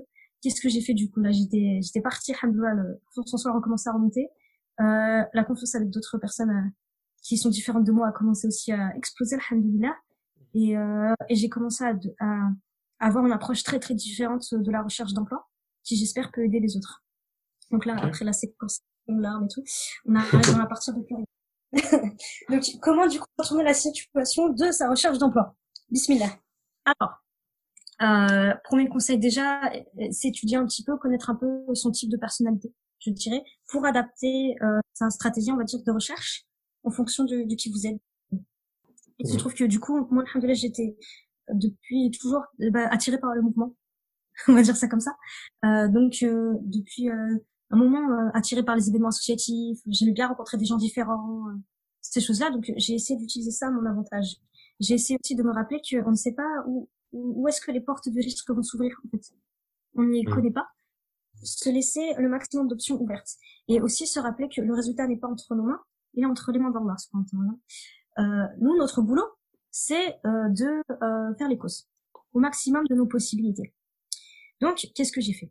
Déjà, je savais que j'avais un problème de confiance en soi et je savais depuis ma recherche d'emploi et depuis mon coaching avec euh, ma work que euh, c'est extrêmement important d'avoir confiance en soi en entretien. Donc, j'essaie du coup de développer des stratégies pour euh, qui me correspondaient à moi, et qui, du coup, il faut que vous trouviez les vôtres, chers mmh. auditeurs, auditrices, pour euh, booster ma confiance en moi. Euh, et je sais que du coup, moi, ce qui marchait bien avec moi, c'était d'être, par exemple, bénévole ou de prendre un sujet dans une association et euh, de me porter volontaire pour l'organiser. Par exemple, pour me montrer, me prouver à moi-même que j'ai les compétences de mener à bien un projet ou une tâche, en fait. D'accord. Et euh, pour me faire augmenter en expérience et avoir des choses à raconter sur mon CV. J'ai mhm. parlé par exemple Make Sense. Donc Make Sense, c'est une association, euh, euh, on va dire d'entrepreneuriat social, qui à ce moment-là organisait euh, beaucoup, je pense que c'est toujours le cas, énormément de, de brainstorming créatif pour aider les entrepreneurs sociaux. Et en fait, n'importe qui peut aller sur leur site, s'inscrire et participer à ces brainstormings-là. Et il y a aussi plein de défis qui sont organisés pendant l'année auxquels on peut s'inscrire. J'essaie de m'inscrire un maximum ne serait-ce que pour rencontrer des personnes différentes. Et aussi participer à ces ateliers-là où je, du coup, je réfléchissais, euh, pareil que les autres participants, à des problématiques posées par des entrepreneurs sociaux. Euh, ce qui fait que du coup, ça élargissait mon champ de, de réflexion. Ça m'ouvrait à, des problématiques que je n'avais pas forcément pensé et ça, du coup, ça me développait des compétences. Notamment en réflexion créative, en réflexion stratégique, etc. Et, et c'est des choses que vous pouvez raconter en entretien. Parce que souvent, la question qu'on vous pose quand ça fait plusieurs mois que vous êtes au chômage, c'est bah du coup vous avez fait quoi? Ouais.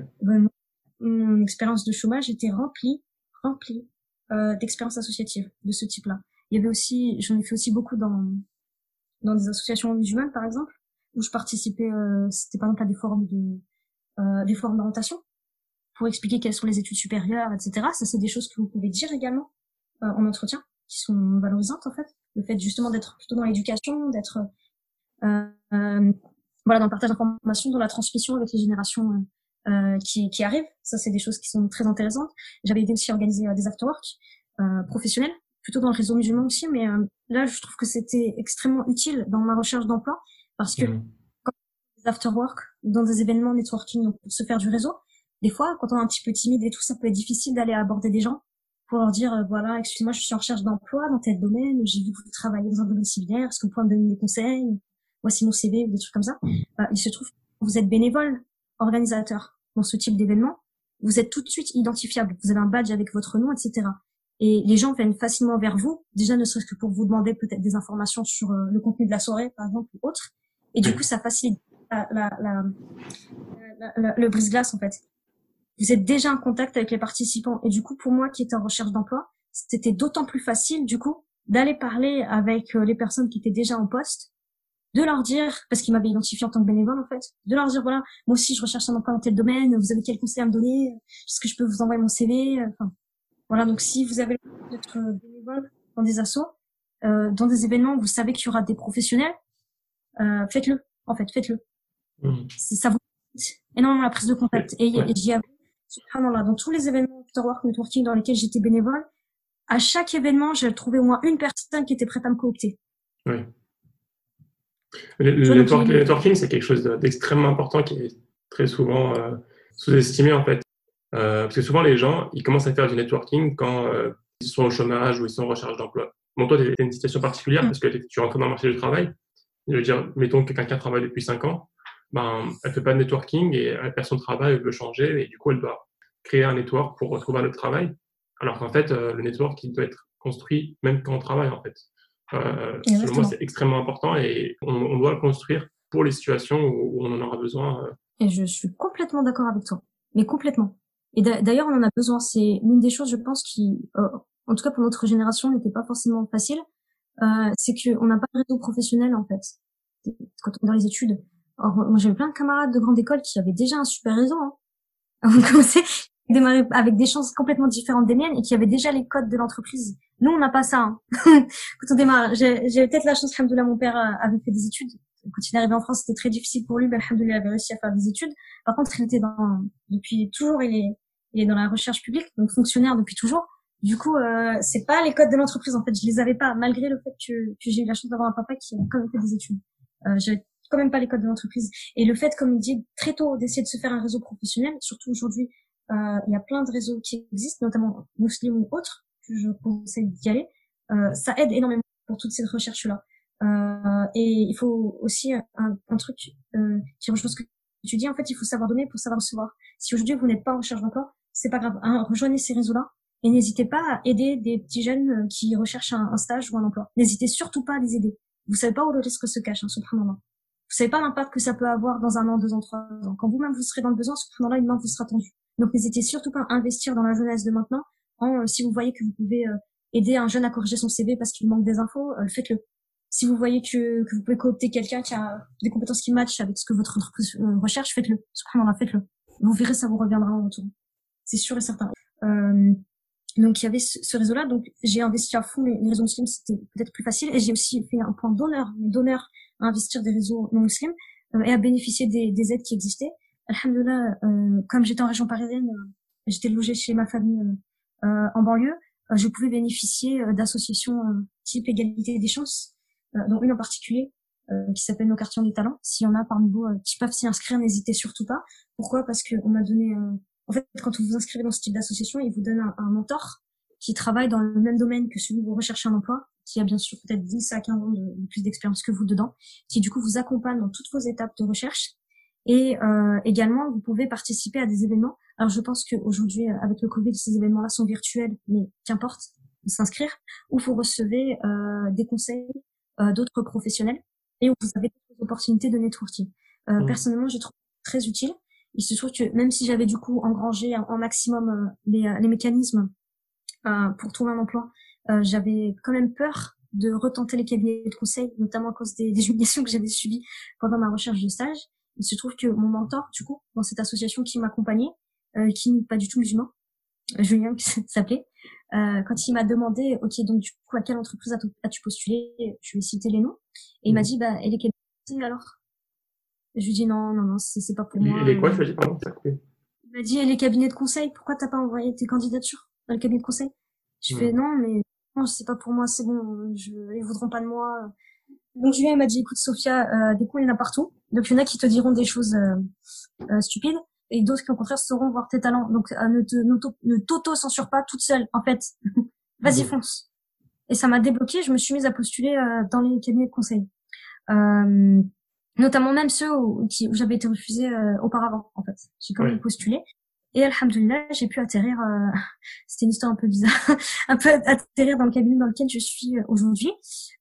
pour vous dire qu'on ne sait pas, vraiment pas absolument comment les, les portes du risque s'ouvrent. Euh, pour la petite histoire, comment j'ai eu, j'ai pu euh, être rappelée dans le cabinet dans lequel je suis aujourd'hui. J'avais déjà postulé par le passé et euh, j'avais pas forcément, j'avais quand je cherchais un stage, j'avais pas été retenue. Euh, et j'avais repostulé mais on m'avait pas rappelé. Euh, là cette fois-ci en fait il y avait un donc faut guetter les événements. Il faut guetter les événements de recrutement, faut vous inscrire à tous les événements. Euh, il y avait un événement organisé au ministère de l'économie à Bercy qui était spécialisé dans le recrutement des jeunes issus de la diversité. Donc je m'étais inscrite il se trouve qu'à ce moment-là, il y avait une annonce qui circulait sur Facebook de journalistes euh, qui faisaient un reportage sur la discrimination subie par les Français, euh, euh, par les Français issus de la diversité. Euh, et qui devait tourner justement dans ce dans ce forum. Et du coup, comme j'avais plein de trucs à raconter, je m'y suis inscrite et ils m'ont retenue. Donc ce qui fait que quand je suis arrivée à ce forum-là, qui était bondé, où euh, et des fois dans le stand du cabinet dans lequel je travaille aujourd'hui, euh, il y avait parfois jusqu'à 30 minutes de queue. Il se trouve que, alhamdoulilah, comme je participais au reportage, et du coup que j'avais les caméras et les journalistes avec moi, euh, bah moi j'étais prioritaire pour passer. Ouais. Et euh, du coup, quand je suis allée sur le stand pour raconter ma vie, etc., faire mon petit speech avec mon CV, et que les journalistes ils ont besoin, euh, parce que voilà, les reportages c'est un peu du cinéma en fait, ils ont besoin de prendre 40 prises avant d'avoir la bonne. Il se trouve que j'ai pas répété une fois ma description au recruteur, j'ai dû la répéter quatre fois en fait. Ouais. Comparé aux autres candidats derrière qui eux n'ont pu faire qu'une seule fois en fait. Donc imaginez, je répète non seulement quatre fois, mais en plus de ça j'ai le caméra dans le dos. Forcément, les recruteurs ils, me, ils se rappellent de qui je suis. Mmh. Forcément en fait. Donc ce qui s'est passé. Voilà exactement. Exactement, exactement. Donc ce qui s'est passé, c'est à la fin quand ils ont fini de tourner et tout, qu'ils m'ont levé les micros et tout, il y a quand même euh, la responsable recrutement de ce stand qui est venue me voir après, qui m'a dit, écoute, euh, malgré euh, malgré tout le blabla, voilà, et tout le cinéma que c'était, en fait, en vrai, c'était très intéressant ce que tu as dit. Et je pense qu'on va se revoir. Et alhamdoulilah, à l'issue de, de, cet événement, j'ai été rappelée.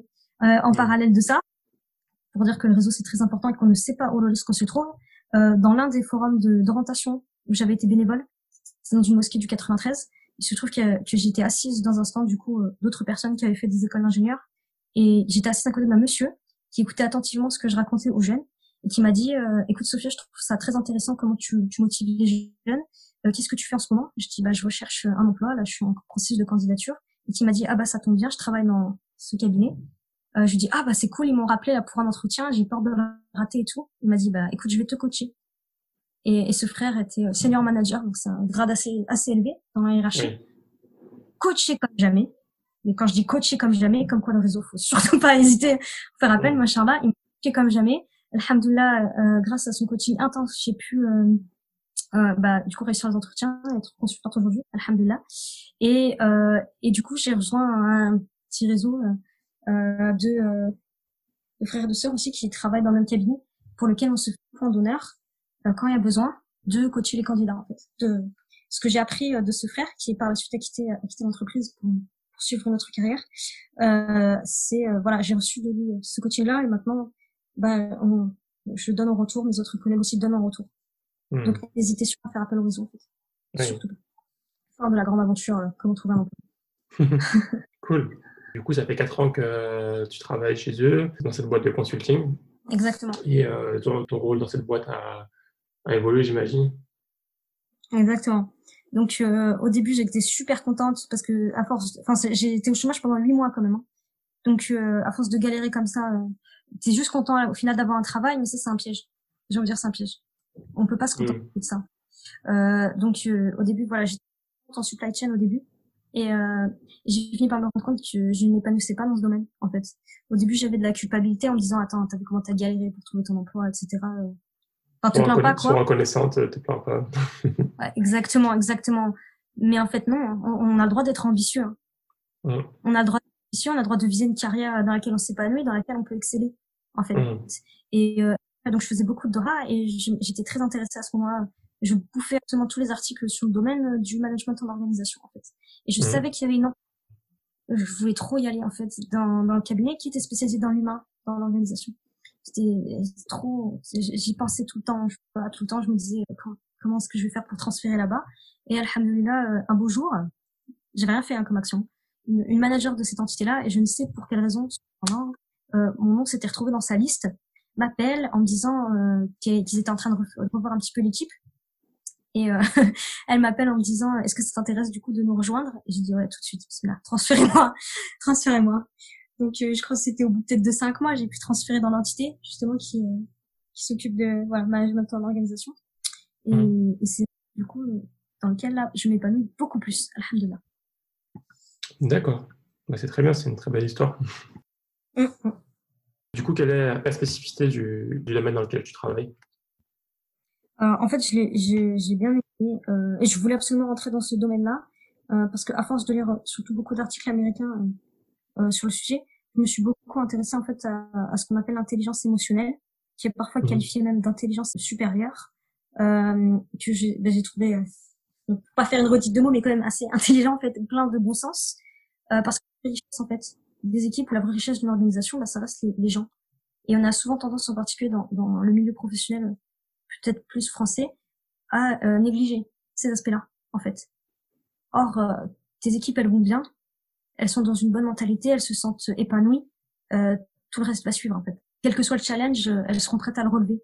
Donc, moi qui suis toujours dans une recherche de sens, une recherche du pourquoi, euh, je préférais largement être ok dans à la source de tout problème qui se trouve dans l'organisation, c'est-à-dire l'humain, oui. pour solutionner. Comme ça, tout le reste des problèmes qui peuvent être rencontrés euh, en chaîne vont être solutionnés, en fait. Donc la spécificité, c'est qu'on place l'humain au centre. Et euh, au début, cet aspect-là me plaisait beaucoup, euh, jusqu'à ce que je me rende compte euh, d'une limite. Donc moi, je suis plutôt intervenue dans le secteur industriel, et euh, du coup, euh, je trouvais beaucoup de sens à mon travail, dans le sens, voilà, je suis l'une des, rares consultantes euh, en hijab de, de, ce cabinet. Donc, à tous ceux, mes sœurs, si vous souhaitez travailler dans le conseil ou dans un domaine où vous êtes en contact avec le client, à tous ceux qui vous disent que non, mais le hijab, ça passe pas en clientèle, c'est un mensonge. D'accord? C'est un mensonge et on n'a pas le droit de vous priver d'un contact avec la clientèle, euh, sauf peut-être si vous êtes fonctionnaire du secteur public, mais ce n'est pas le cas dans cas. Hein, on est dans, si on vous êtes salarié dans le privé, il n'y a aucun problème à travailler avec les clientèles. Et j'ai envie de vous dire, au bout d'un moment, les clients, français ou pas, ils sont pragmatiques. Si vous faites bien votre taf, il n'y a pas de problème. Euh, donc, euh, moi, je suis tout le temps en contact avec le client, en fait, quasiment, dès que je suis en mission. Il y a eu peut-être des fois des petits accrochages, mais euh, en grande partie des cas, ça s'est extrêmement bien passé. Alhamdulillah.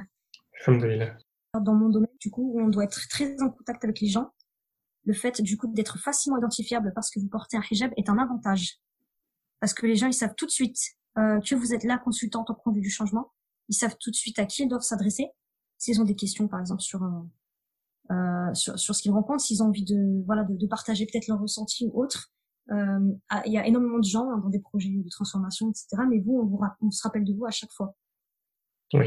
Et ça, c'est un énorme avantage, en fait parce que vous devez être en contact avec tout le monde pour faire votre travail. Et euh, donc du coup, moi, mon, donc je, me, je sentais du sens le fait, voilà, peut-être entre guillemets, faire limite un petit peu d'arwa par le comportement en étant juste là, en, me disant voilà, s'ils m'ont vu moi une fois, peut-être qu'ils laisseront plus de chance à, à d'autres sœurs après de, de travailler pour, pour, eux ou avec eux. Mmh. Il y avait l'aspect, euh, pour moi, c'était important de travailler en bonne intelligence. Donc du coup, en utilisant euh, des méthodes peut-être d'intelligence émotionnelle pour faire en sorte que le cadre de travail soit le plus, je l'essaye en tout cas, agréable possible mais euh, je me suis rendu compte d'une chose, notamment quand j'étais confrontée peut-être à des cas de mal-être au travail. J'avais beau essayer de mettre en place euh, peut-être toutes les stratégies, d'essayer d'être entre guillemets la plus, euh, d'essayer de, de, développer tout ce que je pouvais au maximum pour ça. Je m'étais rendu compte d'une chose si la finalité du métier que ces personnes font n'a pas de sens, ils pourront jamais être complètement heureux au travail. Et donc je me suis mise à regarder, ok, mais ils travaillent dans quel domaine? Et dans des domaines en fait qui sont, bah, pour l'industrie par exemple des biens de consommation, sont des domaines euh, qui produisent énormément de déchets, par exemple plastiques, ou qui sont des domaines qui produisent des biens de consommation qui, in fine, ne servent pas à grand chose, en fait. Donc euh, ça, je peux pas aider des gens à se sentir bien dans un métier qui sert à rien, en fait.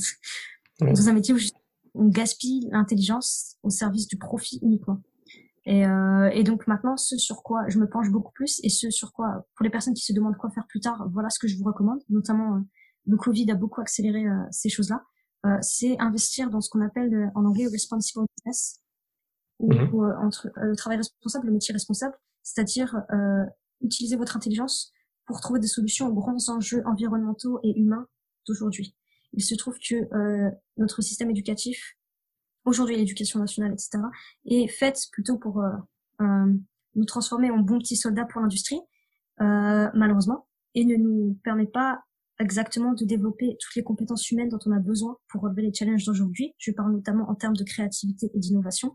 Or, il y a énormément de défis à relever dans, ce, dans ces secteurs-là, euh, que ce soit pour l'industrie ou pour d'autres, pour aider à créer une consommation, par exemple, plus responsable, où on produit moins de déchets, ou, euh, créer des solutions qui sont intelligentes et vraiment réellement au service des besoins d'un être humain et pas au service des besoins du porte-monnaie. Euh, c'est toutes ces choses-là, c'est d'énormes défis. Aider des, des, des, organisations à se transformer pour s'adapter aux grands défis d'aujourd'hui dans, dans, dans, une planète qui, qui, subit les effets du réchauffement climatique, dans une planète où on a besoin d'utiliser un maximum euh, de talents euh, différents. On peut plus se contenter aujourd'hui des, des, des, circuits de recrutement classiques, c'est-à-dire qui a fait telle grande école, etc. Aujourd'hui, la grande école, si elle n'a pas été réformée en profondeur dans son enseignement, ne, ne, ne, ne certifie pas finalement la qualité euh, forcément de, de la personne, qu'est-ce qu'elle peut apporter. Donc on a besoin de recruter des profils qui vont savoir penser différemment pour être capable d'inventer des solutions qui aujourd'hui n'existent pas mmh. encore. Et, et, donc si vous ne savez pas ce que vous, voulez faire encore aujourd'hui, c'est pas très grave. Euh, il y a une étude qui a été publiée en 2017 qui dit que 85% des métiers de 2030 n'existent pas encore. Donc c'est pas très grave, c'est c'est vous-même qui allez créer votre métier. Moi ce que je vous conseille c'est euh, toujours vous poser la question du sens et surtout en tant que musulman, est-ce que le métier que je fais euh, peut avoir un impact positif? À quoi il sert? Est-ce que peut-être, pourquoi pas tout optimiser pour faire en sorte que votre métier vous rapporte, je sais pas, le plus de hassan possible entre guillemets en fait. aujourd'hui le luxe de juste de faire un petit métro boulot dodo sans se poser de questions. On peut plus. Hmm. Pas avec les conviés. Le Covid a accéléré ça. Beaucoup de personnes se sont rendues compte, moi y compris, qu'on ne faisait pas des métiers essentiels. c'était en euh, euh, beaucoup se sont rendus compte que tout ce qu'on consommait, bah, ça servait pas forcément grand chose, qu'on n'a pas besoin d'autant. Et alhamdulillah, les organisations étaient secouées, mais secouées violemment par cette crise. Et ça, c'est un terreau extrêmement fertile pour le changement. C'est même des conditions idéales pour les changer. Et on a remarqué que du coup, énormément des clients du cabinet vont aujourd'hui accélérer beaucoup leur programme de transformation en vue de devenir, de, devenir des business responsables. Donc, ces secteurs-là qui sont beaucoup plus éthiques et qui nous parlent en tant que musulmans, c'est le moment de, de s'investir, de s'y intéresser. Vous moi, la permaculture, bismillah, vous êtes fasciné par comment créer un environnement de travail inclusif qui respecte euh, les différences de chacun. Bismillah, ça c'est des grands sujets euh, du moment. Il faut y aller. Il faut y aller. Vous voulez euh, des circuits classiques, utiliser votre créativité de manière différente, c'est de vous dont on a besoin. Je, suis d'accord avec toi. Et euh, le fait de voir long terme, c'est quelque chose qui est, qui est très mis en avant dans, dans notre religion. Et c'est quelque chose qu'on devrait mettre en avant aussi dans nos ambitions professionnelles. Ah. Je pense que ça aussi, c'est les, mêmes types d'idées. Il faut viser le long terme, il faut viser l'impact. Comme tu dis, le, monde évolue très très vite. Euh, les métiers évoluent très très vite. Il faut être proactif et, chercher les projets, les projets de demain, les projets qui nous intéressent. Et si je pouvais ajouter une chose aussi, c'est l'éducation en continu. C'est quelque chose que je trouve d'extrêmement important. L'éducation en continu, maintenant, on peut plus se permettre, comme à l'époque, même si j'ai pas trop vécu cette période-là, de, de, juste euh, avoir un diplôme et utiliser ce diplôme euh, comme, comme soutien, comme appui pour toute, toute notre vie. Euh, maintenant, voilà, même moi dans mon travail, en tant que data scientist, tous les jours, tous les mois, je dois apprendre quelque chose de nouveau, je dois m'entretenir, et même pas que dans mon travail, hein, même pas que dans le métier de, de data science ou du big data, même dans, par exemple, moi je m'intéresse beaucoup à, comme tu dis, intelligence émotionnelle, on peut s'intéresser au, euh, comment au public speaking, euh, savoir s'exprimer en public, euh, développer des compétences en fait qui sont qui sont utiles et qui sont toujours utiles en fait. public speaking, négociation, c'est des petites compétences sur lesquelles on peut se former et qui peut créer un, un profil qui est extrêmement intéressant pour l'entreprise. Exactement, exactement. Pour revenir, les compétences que tu cites, on les appelle soft skills et elles sont extrêmement liées justement à l'intelligence mmh. émotionnelle. Mmh. Donc en fait, ce qui est défini en tant qu'humain, de manière plus générale, euh, c'est le premier euh, facteur de réussite d'une carrière.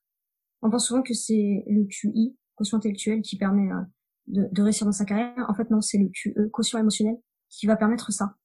Le, le, fait justement de, voilà, de savoir négocier, le fait de savoir se relever quand on a vécu un moment difficile, le fait d'être capable d'apprendre de toute situation. Toutes ces compétences-là, c'est ça qui va permettre aussi, et de créer les leaders les plus performants, en fait, pour demain, parce qu'on a besoin de, de leaders visionnaires. On en a besoin. Euh, on ne se trompera jamais à investir en nous-mêmes, à investir dans ce qui, ce qui fait de nous des, des êtres humains. Et euh, de ce point de vue, euh, il y a un livre que j'aimerais recommander. Donc ça va être plutôt pour les anglophones parce qu'il n'a pas encore été traduit en français, euh, qui explique le leadership euh, du prophète sallallahu alayhi wa sallam à la lumière des enseignements de la sunna, mais également des enseignements, euh, on va dire plutôt contemporains sur le management et le leadership, en particulier aussi euh, sur les études liées à l'intelligence émotionnelle je te donnerai la référence pour que, si tu veux, il soit noté. Euh, euh, dommage qu'il est assez récent, donc il n'a pas encore été traduit, mais je le recommande vraiment. Donc on voit en fait que toutes ces compétences-là, finalement, en tant que tu musulman, il s'appelle comment? Là, on a la... euh, il s'appelle euh, The Eleven Qualities of Leadership of Prophet Muhammad sallallahu alayhi wa sallam. Ah, tout.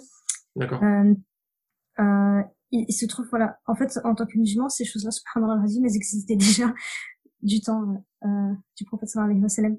Euh, c'est des choses qui sont validées par, par la recherche, que ce soit en neurosciences, en management, en psychologie du travail. Il y a beaucoup d'études de Harvard Business Review qui vont, par exemple, dans le même sens.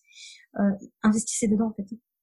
Vous hmm. savez pas ce que on veut faire, c'est pas grave. Investissez dans des expériences qui vont nous permettre de développer euh, ces, ces, ces compétences humaines-là. On a énormément besoin. Oui. J'aime pas trop le, le, fait de dire euh, que la recherche moderne valide euh, entre guillemets les enseignements prophétiques, mais, mais je vois ce que tu veux dire. En gros, voilà, il y a des études qui ont été faites qui ont corroboré un petit peu les enseignements prophétiques. je ne connaissais pas ce livre. je jetterai un œil, Inch'Allah.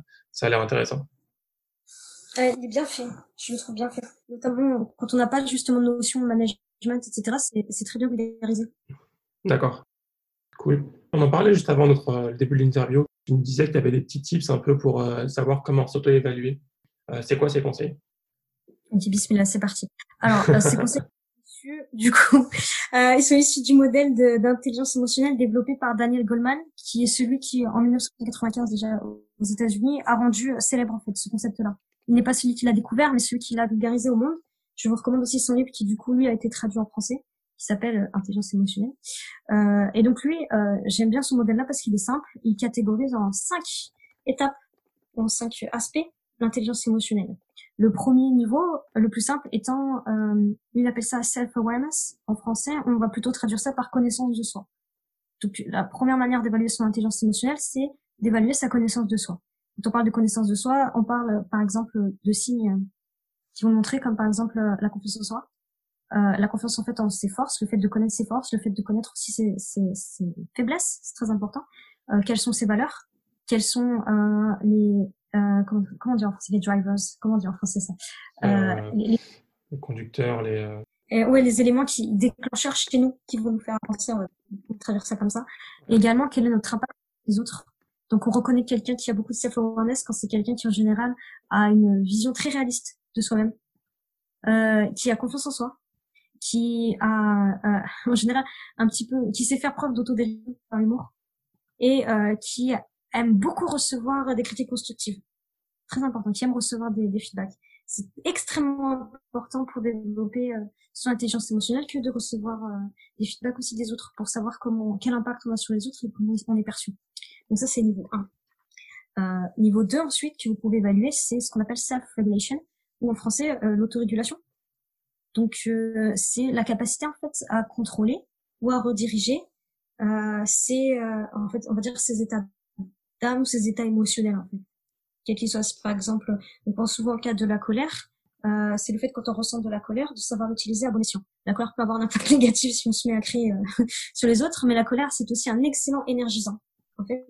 Et la colère nous envoie un signal, un signal qui a un enjeu important qui est en train de se dérouler et donc, euh, euh, quelqu'un qui a un bon euh, self-regulation, qui, qui, se note bien dessus, par exemple, qui a un 5 sur 5, je vous conseille de vous noter sur l'échelle de 1 à 5, par exemple, euh, bah, c'est quelqu'un qui, ok, ah, là, je reçois de la colère, ok, euh, je vais peut-être pas me mettre à crier dessus sur mes, mes collègues, c'est peut-être pas la meilleure chose à faire tout de suite. Par contre, du coup, ça me donne une énergie pas possible pour aller solutionner le problème, je vais me mettre à bosser à fond avec ça, par exemple. par exemple, euh, on reconnaît les gens qui ont pas mal de, de self-regulation quand c'est des personnes qui sont du coup très intègres parce qu'elles se connaissent très bien en fait. Elles se connaissent très bien, elles, elles savent bien se gérer, euh, qui n'ont pas de problème à, à, à, gérer le changement justement, qui sont à l'aise avec ça parce qu'elles savent du coup que quelle que soit l'émotion qu'elles vont ressentir, elles sauront euh, l'accueillir et la gérer euh, comme il faut. Et euh, du coup, qui on peut faire confiance? Euh, ensuite, le troisième niveau, c'est ce qu'on appelle la motivation. Et euh, en fait, c'est en anglais ils disent c'est la capacité en fait ils disent euh, à vouloir atteindre ses objectifs pour le fait de les atteindre. En anglais, ils disent uh, being driven to achieve for the sake of achievement. Donc c'est vraiment être motivé par l'objectif, mais pour l'atteinte de cet objectif et pas pour autre chose.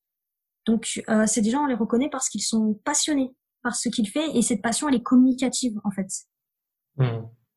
Ils ont du coup une énergie euh, dans ce qu'ils font, une, une envie de s'améliorer et ils restent très optimistes très très optimiste face même à l'échec parce que c'est une source d'apprentissage en fait. Ça va les aider à se relever. C'est une motivation du coup très importante, très très liée à la résilience par exemple. D'accord. Ensuite, niveau 4, c'est l'empathie. Alors pour moi l'empathie c'est ce qui va changer le monde. Hein. C'est très puissant l'empathie. Donc euh, c'est défini dans le livre de Daniel Goleman. Il y a plusieurs définitions qui existent hein, en fonction de, duquel modèle on prend. Euh, mhm. C'est défini comme étant la capacité à comprendre euh, l'état émotionnel des autres. Pas forcément le ressentir en soi, il y a plusieurs types d'empathie. Il y en a qui peuvent ressentir même les émotions, enfin plus ou moins les émotions des autres, et d'autres qui peuvent les comprendre, pas forcément les ressentir. Donc ça rentre dans le même domaine d'empathie. Euh, et du coup, ils ont une capacité, euh, du coup, à, à tirer et retenir euh, bah, les, les, talents des autres, en fait. Ils arrivent à créer un, un espace où ces, où ces personnes se sentent en confiance. Ils ont aussi, du coup, par empathie, une grosse capacité à développer les compétences des autres, ce qui est très important hein, dans le leadership notamment, et euh, une sensibilité aux différences culturelles, ce qui aujourd'hui, euh, enfin, c'est, c'est essentiel, essentiel. Travail en empathie. et ensuite, euh, dernier niveau, euh, social skill. Alors social skill, euh, ouais, traduire grossièrement ici par compétences sociales, mais bon, euh, j'aime pas trop. J'aime pas trop le dire en français. Euh, en gros, c'est la capacité à savoir euh, finalement euh, faire avancer, on va dire un groupe, faire avancer les autres dans une dans la direction attendue, mais d'une manière qui soit douce en fait, par influence positive, on va dire ça comme ça. donc c'est des gens du coup qui ont qui sont bah, du coup persuasifs. On les reconnaît parce qu'ils ont un réseau extrêmement étendu. On parlait de réseau au début. Vous voulez développer votre intelligence émotionnelle, développer votre réseau. ça va vous aider énormément. Ils ont une capacité du coup à, à, à créer des équipes qui sont extrêmement diverses euh, et, à, et, à, les, à, les, diriger, en fait, à les diriger. Et euh, donc ces compétences-là, elles sont euh, nécessaires. Donc je vous invite en fait à revoir les, les cinq étapes, peut-être à réécouter un petit peu elles sont définies et à vous auto-évaluer aujourd'hui et peut-être, je sais pas, dans un mois, deux mois, trois mois, refaire votre auto-évaluation euh, sur ces cinq aspects pour voir comment vous avez. tout ça, on le retrouve dans, dans le livre de Daniel Goldman, Intelligence émotionnelle. Exactement, exactement. D'accord, très bien. Super. Euh, on en parlait aussi juste avant euh, l'interview. Euh, tu voulais mentionner un peu euh, tes conseils pour tout ce qui est prière au travail. Ah oui, oui. Euh, en fait, je, je, pars du principe du coup que notre individualité, le fait, ce qui, ce qui nous différencie extrêmement important, notre réussite au carré est dans la performance qu'on va donner en fait dans le travail. On nous dit souvent en tant que musulman de rechercher l'irsan. L'irsan, on peut aussi le trouver au, taf en fait. Et euh, une manière, euh, je dirais importante pour nous d'être épanouis dans notre travail, euh, bah, c'est de pouvoir faire notre salade tranquille quoi. en fait, dire. Et, et c'est souvent un sujet, je trouve, qui revient dans des dans les formes de discussion, c'est sur Facebook ou autres, de professionnels qui demandent des conseils là-dessus, beaucoup qui se disent que c'est impossible.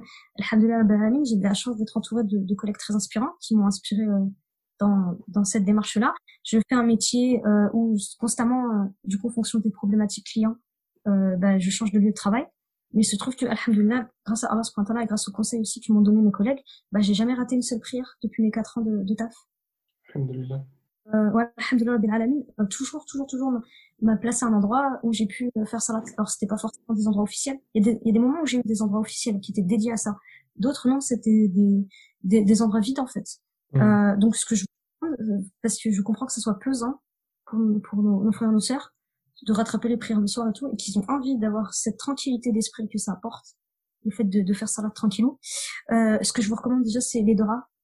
On, on l'a vu, hein, le thème euh, Dora revient beaucoup dans cette discussion, et euh, c'est juste extrêmement puissant.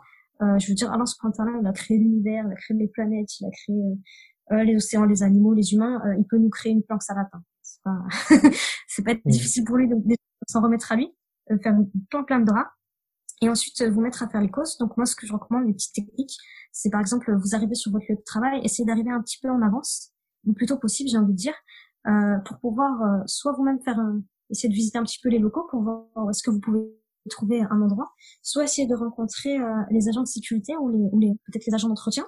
Euh, il se trouve que beaucoup d'entre eux sont musulmans en fait. Et surtout, l'intérêt de parler avec ces personnes-là, c'est que ils ou elles connaissent euh, les lieux comme leur poche. Oui, ils peuvent conseiller. En fait. Exactement. Et moi, j'en ai rencontré plein comme ça. On arrive un petit peu en avance en allant les aborder euh, euh, pour leur demander, voilà, est-ce que vous savez où je peux prier, par exemple, sans forcément le, le, manager ou pas. Quand, quand il y en a des managers qui le savaient, d'autres non, en fonction de comment vous vous sentez à l'aise ou pas, ou si vous savez que ça va être accepté ou pas. Euh, J'ai d'autres collègues qui, qui, le disaient franco et c'est très bien passé. Euh, donc ça va dépendre. Vous-même, en bonne intelligence, euh, étudiez la situation et voyez qu'est-ce qui fonctionne le mieux pour vous. Mais j'ai jamais été déçue par aucun employé d'entretien ou aucun employé de sécurité en fait. Même aussi, il y a des fois les employés d'accueil aussi. Euh, qui peuvent aussi vous indiquer des fois quelle est euh, la meilleure option, ou vous aider à trouver euh, la meilleure option pour que vous puissiez prier. Et ça se passe très bien. Et quand, quand j'ai eu des, des managers tout qui l'ont su, bah, ça m'a posé aucun problème en fait, parce que du coup, enfin la journée étant plus ou moins longue, vous avez complètement moyen d'adapter vos réunions, vos périodes de travail pour aller faire votre petite pause spirituelle en fait.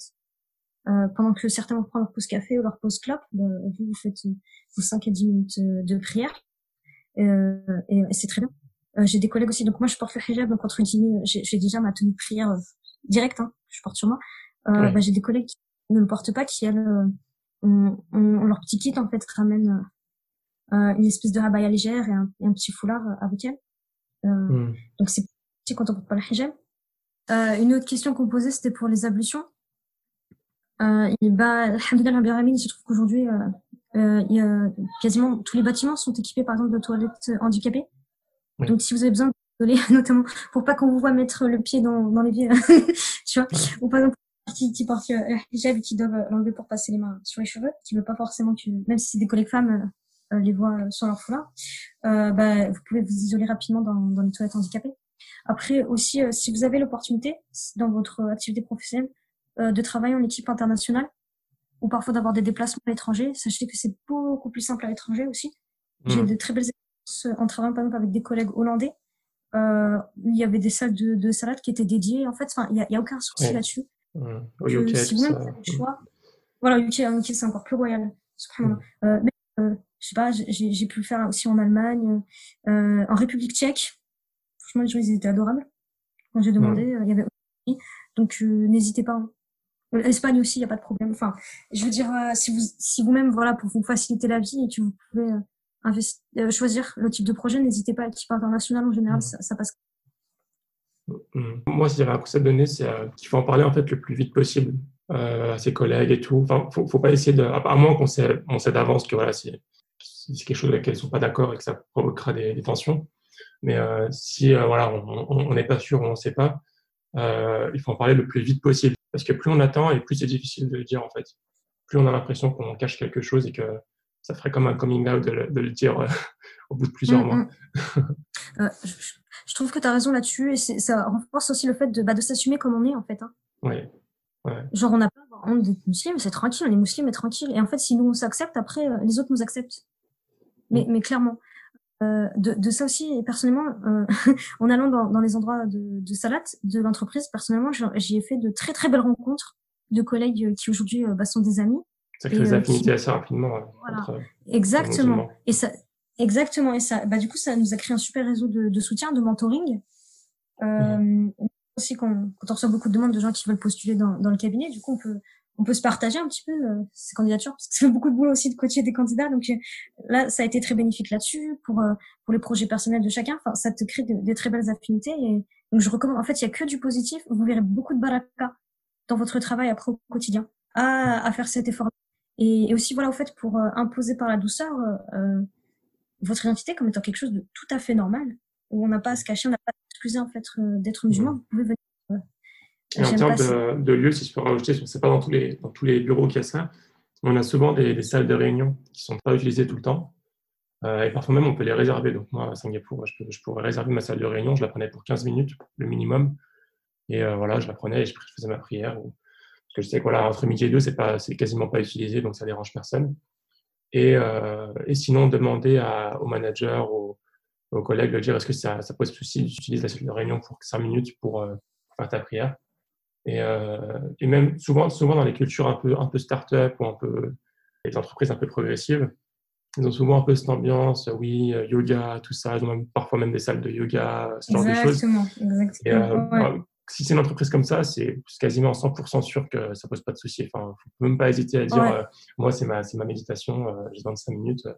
Il y j'ai jamais entendu quelqu'un qui ait le moindre souci en disant qu'elle avait prié, surtout dans ce genre d'entreprise-là même si c'est pas très répandu en France. Euh, mais il y en a pas mal quand même. Je confirme complètement. Pour avoir un petit peu fréquenté aussi ce milieu-là, je confirme complètement. Là, ça, dans ces endroits-là, il n'y a aucun souci. Euh, dans les autres, vous trouverez toujours un espace. Il y a, il y a toujours un espace où, où, les gens qui travaillent déjà vous diront en fait quel est l'endroit qu'ils utilisent. Des fois, c'est officiel, des fois, ça l'est un petit peu moins. Mais, euh, je, vous n'aurez que du positif en fait. Mm. Il y a aussi, il y a aussi un, lieu aussi que j'utilise quand vraiment je sais que, enfin, j'utilise avant quand j'étais en stage, je me rappelle euh, que c'était un peu compliqué. Euh, c'est les euh, escaliers de secours. Donc on était dans un, un, bâtiment, qui était très élevé et les, escaliers, les, escaliers, étaient très très propres. c'est très propre et personne ne les utilise vu que voilà c'est je sais pas quel étage, personne descend à pied, personne monte à pied. Donc c'était une zone où voilà, c'était assez, assez, calme et personne ne dérange ça peut être aussi une bonne, une bonne solution. Surtout le dernier étage, l'espace au dernier étage des escaliers de ce grand classique. Probablement que donc pour tout, pour tout type de bâtiment, vous l'avez cet espace tranquille, juste avant l'entrée sur le toit.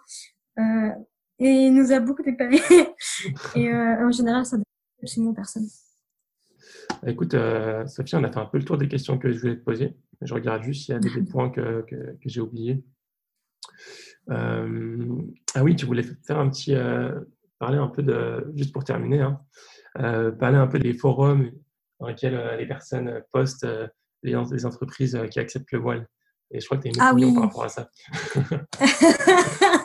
la, la, la, partie coup de gueule, un petit peu. alors, ouais, donc, je, je dis, moi, je je suis passionnée par tout ce qui est, on va dire, expression des talents de manière générale, et donc je, je, je suis allergique à tout ce qui va réduire l'expression des talents. Euh, donc je comprends euh, cette démarche, euh, mais je, je ne la valide pas personnellement. Euh, le fait, par exemple, de publier des listes de soi-disant entreprises qui acceptent le, le foulard, euh, je ne suis pas fan du tout de ce type de démarche parce que je trouve qu'elle est limitante, premièrement, et ensuite qu'elle est, euh, n'est pas vraie. Toute entreprise de droit privé en France est censée vous accepter les filles, hein. toutes toutes. Donc si on vous dit oui, telle entreprise n'accepte pas le foulard et qu'elle est de droit privé, euh, elle commet une discrimination. C'est illégal de faire ça aujourd'hui. C'est complètement illégal. Donc, euh, ce que je vous recommande, c'est de ne pas vous contenter en fait de, réduire en fait vos chances à une liste. Ce que je vous recommande, euh, mesdames, mesdemoiselles, qui postulez avec votre hijab, c'est de mettre absolument toutes les chances de votre côté et de postuler là où vous avez envie, quel que soit ce qu'on en dit en fait quel que soit ce qu'on en dit, quel que soit ce que personne peut vous dire ou pas. Parce que vous savez pas où votre risque se cache. Et si ça se trouve, comme je vous l'ai dit, vous serez peut-être euh, la première femme hijabi à entrer dans cette entreprise-là et vous serez peut-être celle qui ouvrira les portes aux autres. En fait, il faut pas négliger l'impact que vous avez euh, en entretien. En fait, si ça se trouve, alors peut-être que vous-même, quand vous postulerez, euh, ça ne sera pas vous euh, qui serez pris, ça ne sera peut-être pas la suivante ou la troisième, mais ça sera peut-être la quatrième qui postulera avec son hijab. Parce qu'à force de voir des, des femmes, machallah, très très compétentes, euh, qui respirent la confiance en soi, qui sont très à l'aise avec elles-mêmes, qui sont, euh, ma foi, très épanouies euh, dans qui elles sont avec le hijab, turban, que sais-je, et ben enfin les entreprises se réveilleront et laisseront leur chance à ce type de talent-là. Je l'ai vu de mes yeux. Vous vous rappelez au début euh, de ce podcast, je vous ai raconté comment j'ai été très humiliée par un recruteur qui m'a dit qu'il allait me déchirer mon CV. Subhanallah Il se trouve que quatre ans après cet événement, euh, une jeune fille qui a fait euh, la même spécialité que moi dans mon école me contacte. Elle porte le hijab et me demandait des conseils parce que ses professeurs que j'avais vus auparavant, quatre ans plus tôt, lui disaient à peu près la même chose qu'il m'avait dit à moi et voulait lui réduire ses chances. Et elle m'avait contactée parce qu'elle était, machin, elle pleine d'intelligence émotionnelle et extrêmement motivée, ne voulait pas ne voulait pas se limiter et me demander conseil. Et je lui ai dit, euh, bah, Urti, machin, bismillah, t'as complètement raison, fonce, ne te limite pas. Subhanallah al elle a été la première euh, employée euh, de ce même cabinet avec le hijab. Cette, cette porte ne s'est pas ouverte pour moi, elle ne s'est pas ouverte pour les, autres hijabis, elle s'est ouverte pour elle. Et si ça se trouve, elle s'est ouverte parce que beaucoup d'autres hijabis ont tenté. C'était pour que son elle s'ouvre. Donc vous ne savez pas quel impact vous pouvez avoir les filles. Si ce n'est pas pour vous, ce sera pour d'autres, mais bien euh, la récompense, elle est là. Ne vous limitez pas à une liste ou autre. Vous voulez quelque chose, foncez. Bismillah, faites l'écho. C'est votre liste. Je vous l'ai dit, il pourrait y avoir 45 fachos devant vous. Si c'est pour vous, cette porte, elle s'ouvrira. Merci, Safia. Euh, pour terminer, est-ce que tu aurais du coup un, conseil, un livre? On a déjà cité Daniel Goldman, Intelligence émotionnelle. Tu as cité le mm. livre euh, qui reprend le leadership du professeur Sanem. Euh, donc, je le mettrai en description. Si tu as une autre référence euh, qui t'a particulièrement marqué, je peux aussi l'ajouter. Euh, je trouve très intéressante aussi pour lier en fait un peu avec les sciences islamiques l'approche de l'étude du leadership du Sheikh Tariq Souaidan, qui mhm. est un des grands experts sur ce sujet-là. je crois que ces, ces talks et ces écrits, pour le moment, je, je ne sais pas s'ils existent en français. Je sais qu'ils existent en anglais et en arabe. Mhm. Et lui, une approche du coup de, du leadership, du management, etc., qui est très intéressante et ça nous vulgarise en fait ce, euh, des savoirs qui sont ancestraux. Euh, et, donc très intéressant, je trouve, il y a ça. Euh, tout ce qui est publication du Harvard Business Review, qui existe aussi en français, HBR, plus vite. Euh, très intéressant, je t'enverrai notamment... Il faut s'abonner, ça euh, tu peux t'abonner. Tu as aussi, je crois, jusqu'à c'est payant. Pardon? Tu as, as, quand même trois articles gratuits par mois que tu peux lire. D'accord. Ok. Le, leurs posts sont intéressants. En fait, il y a des petites vidéos aussi explicatives qui sont sympas. Et euh, j'aime bien acheter leur. Euh, ils font des, des, petites collections de bouquins. Il y en a un qui m'a beaucoup servi parce qu'il je le trouve synthétique et efficace sur l'intelligence émotionnelle.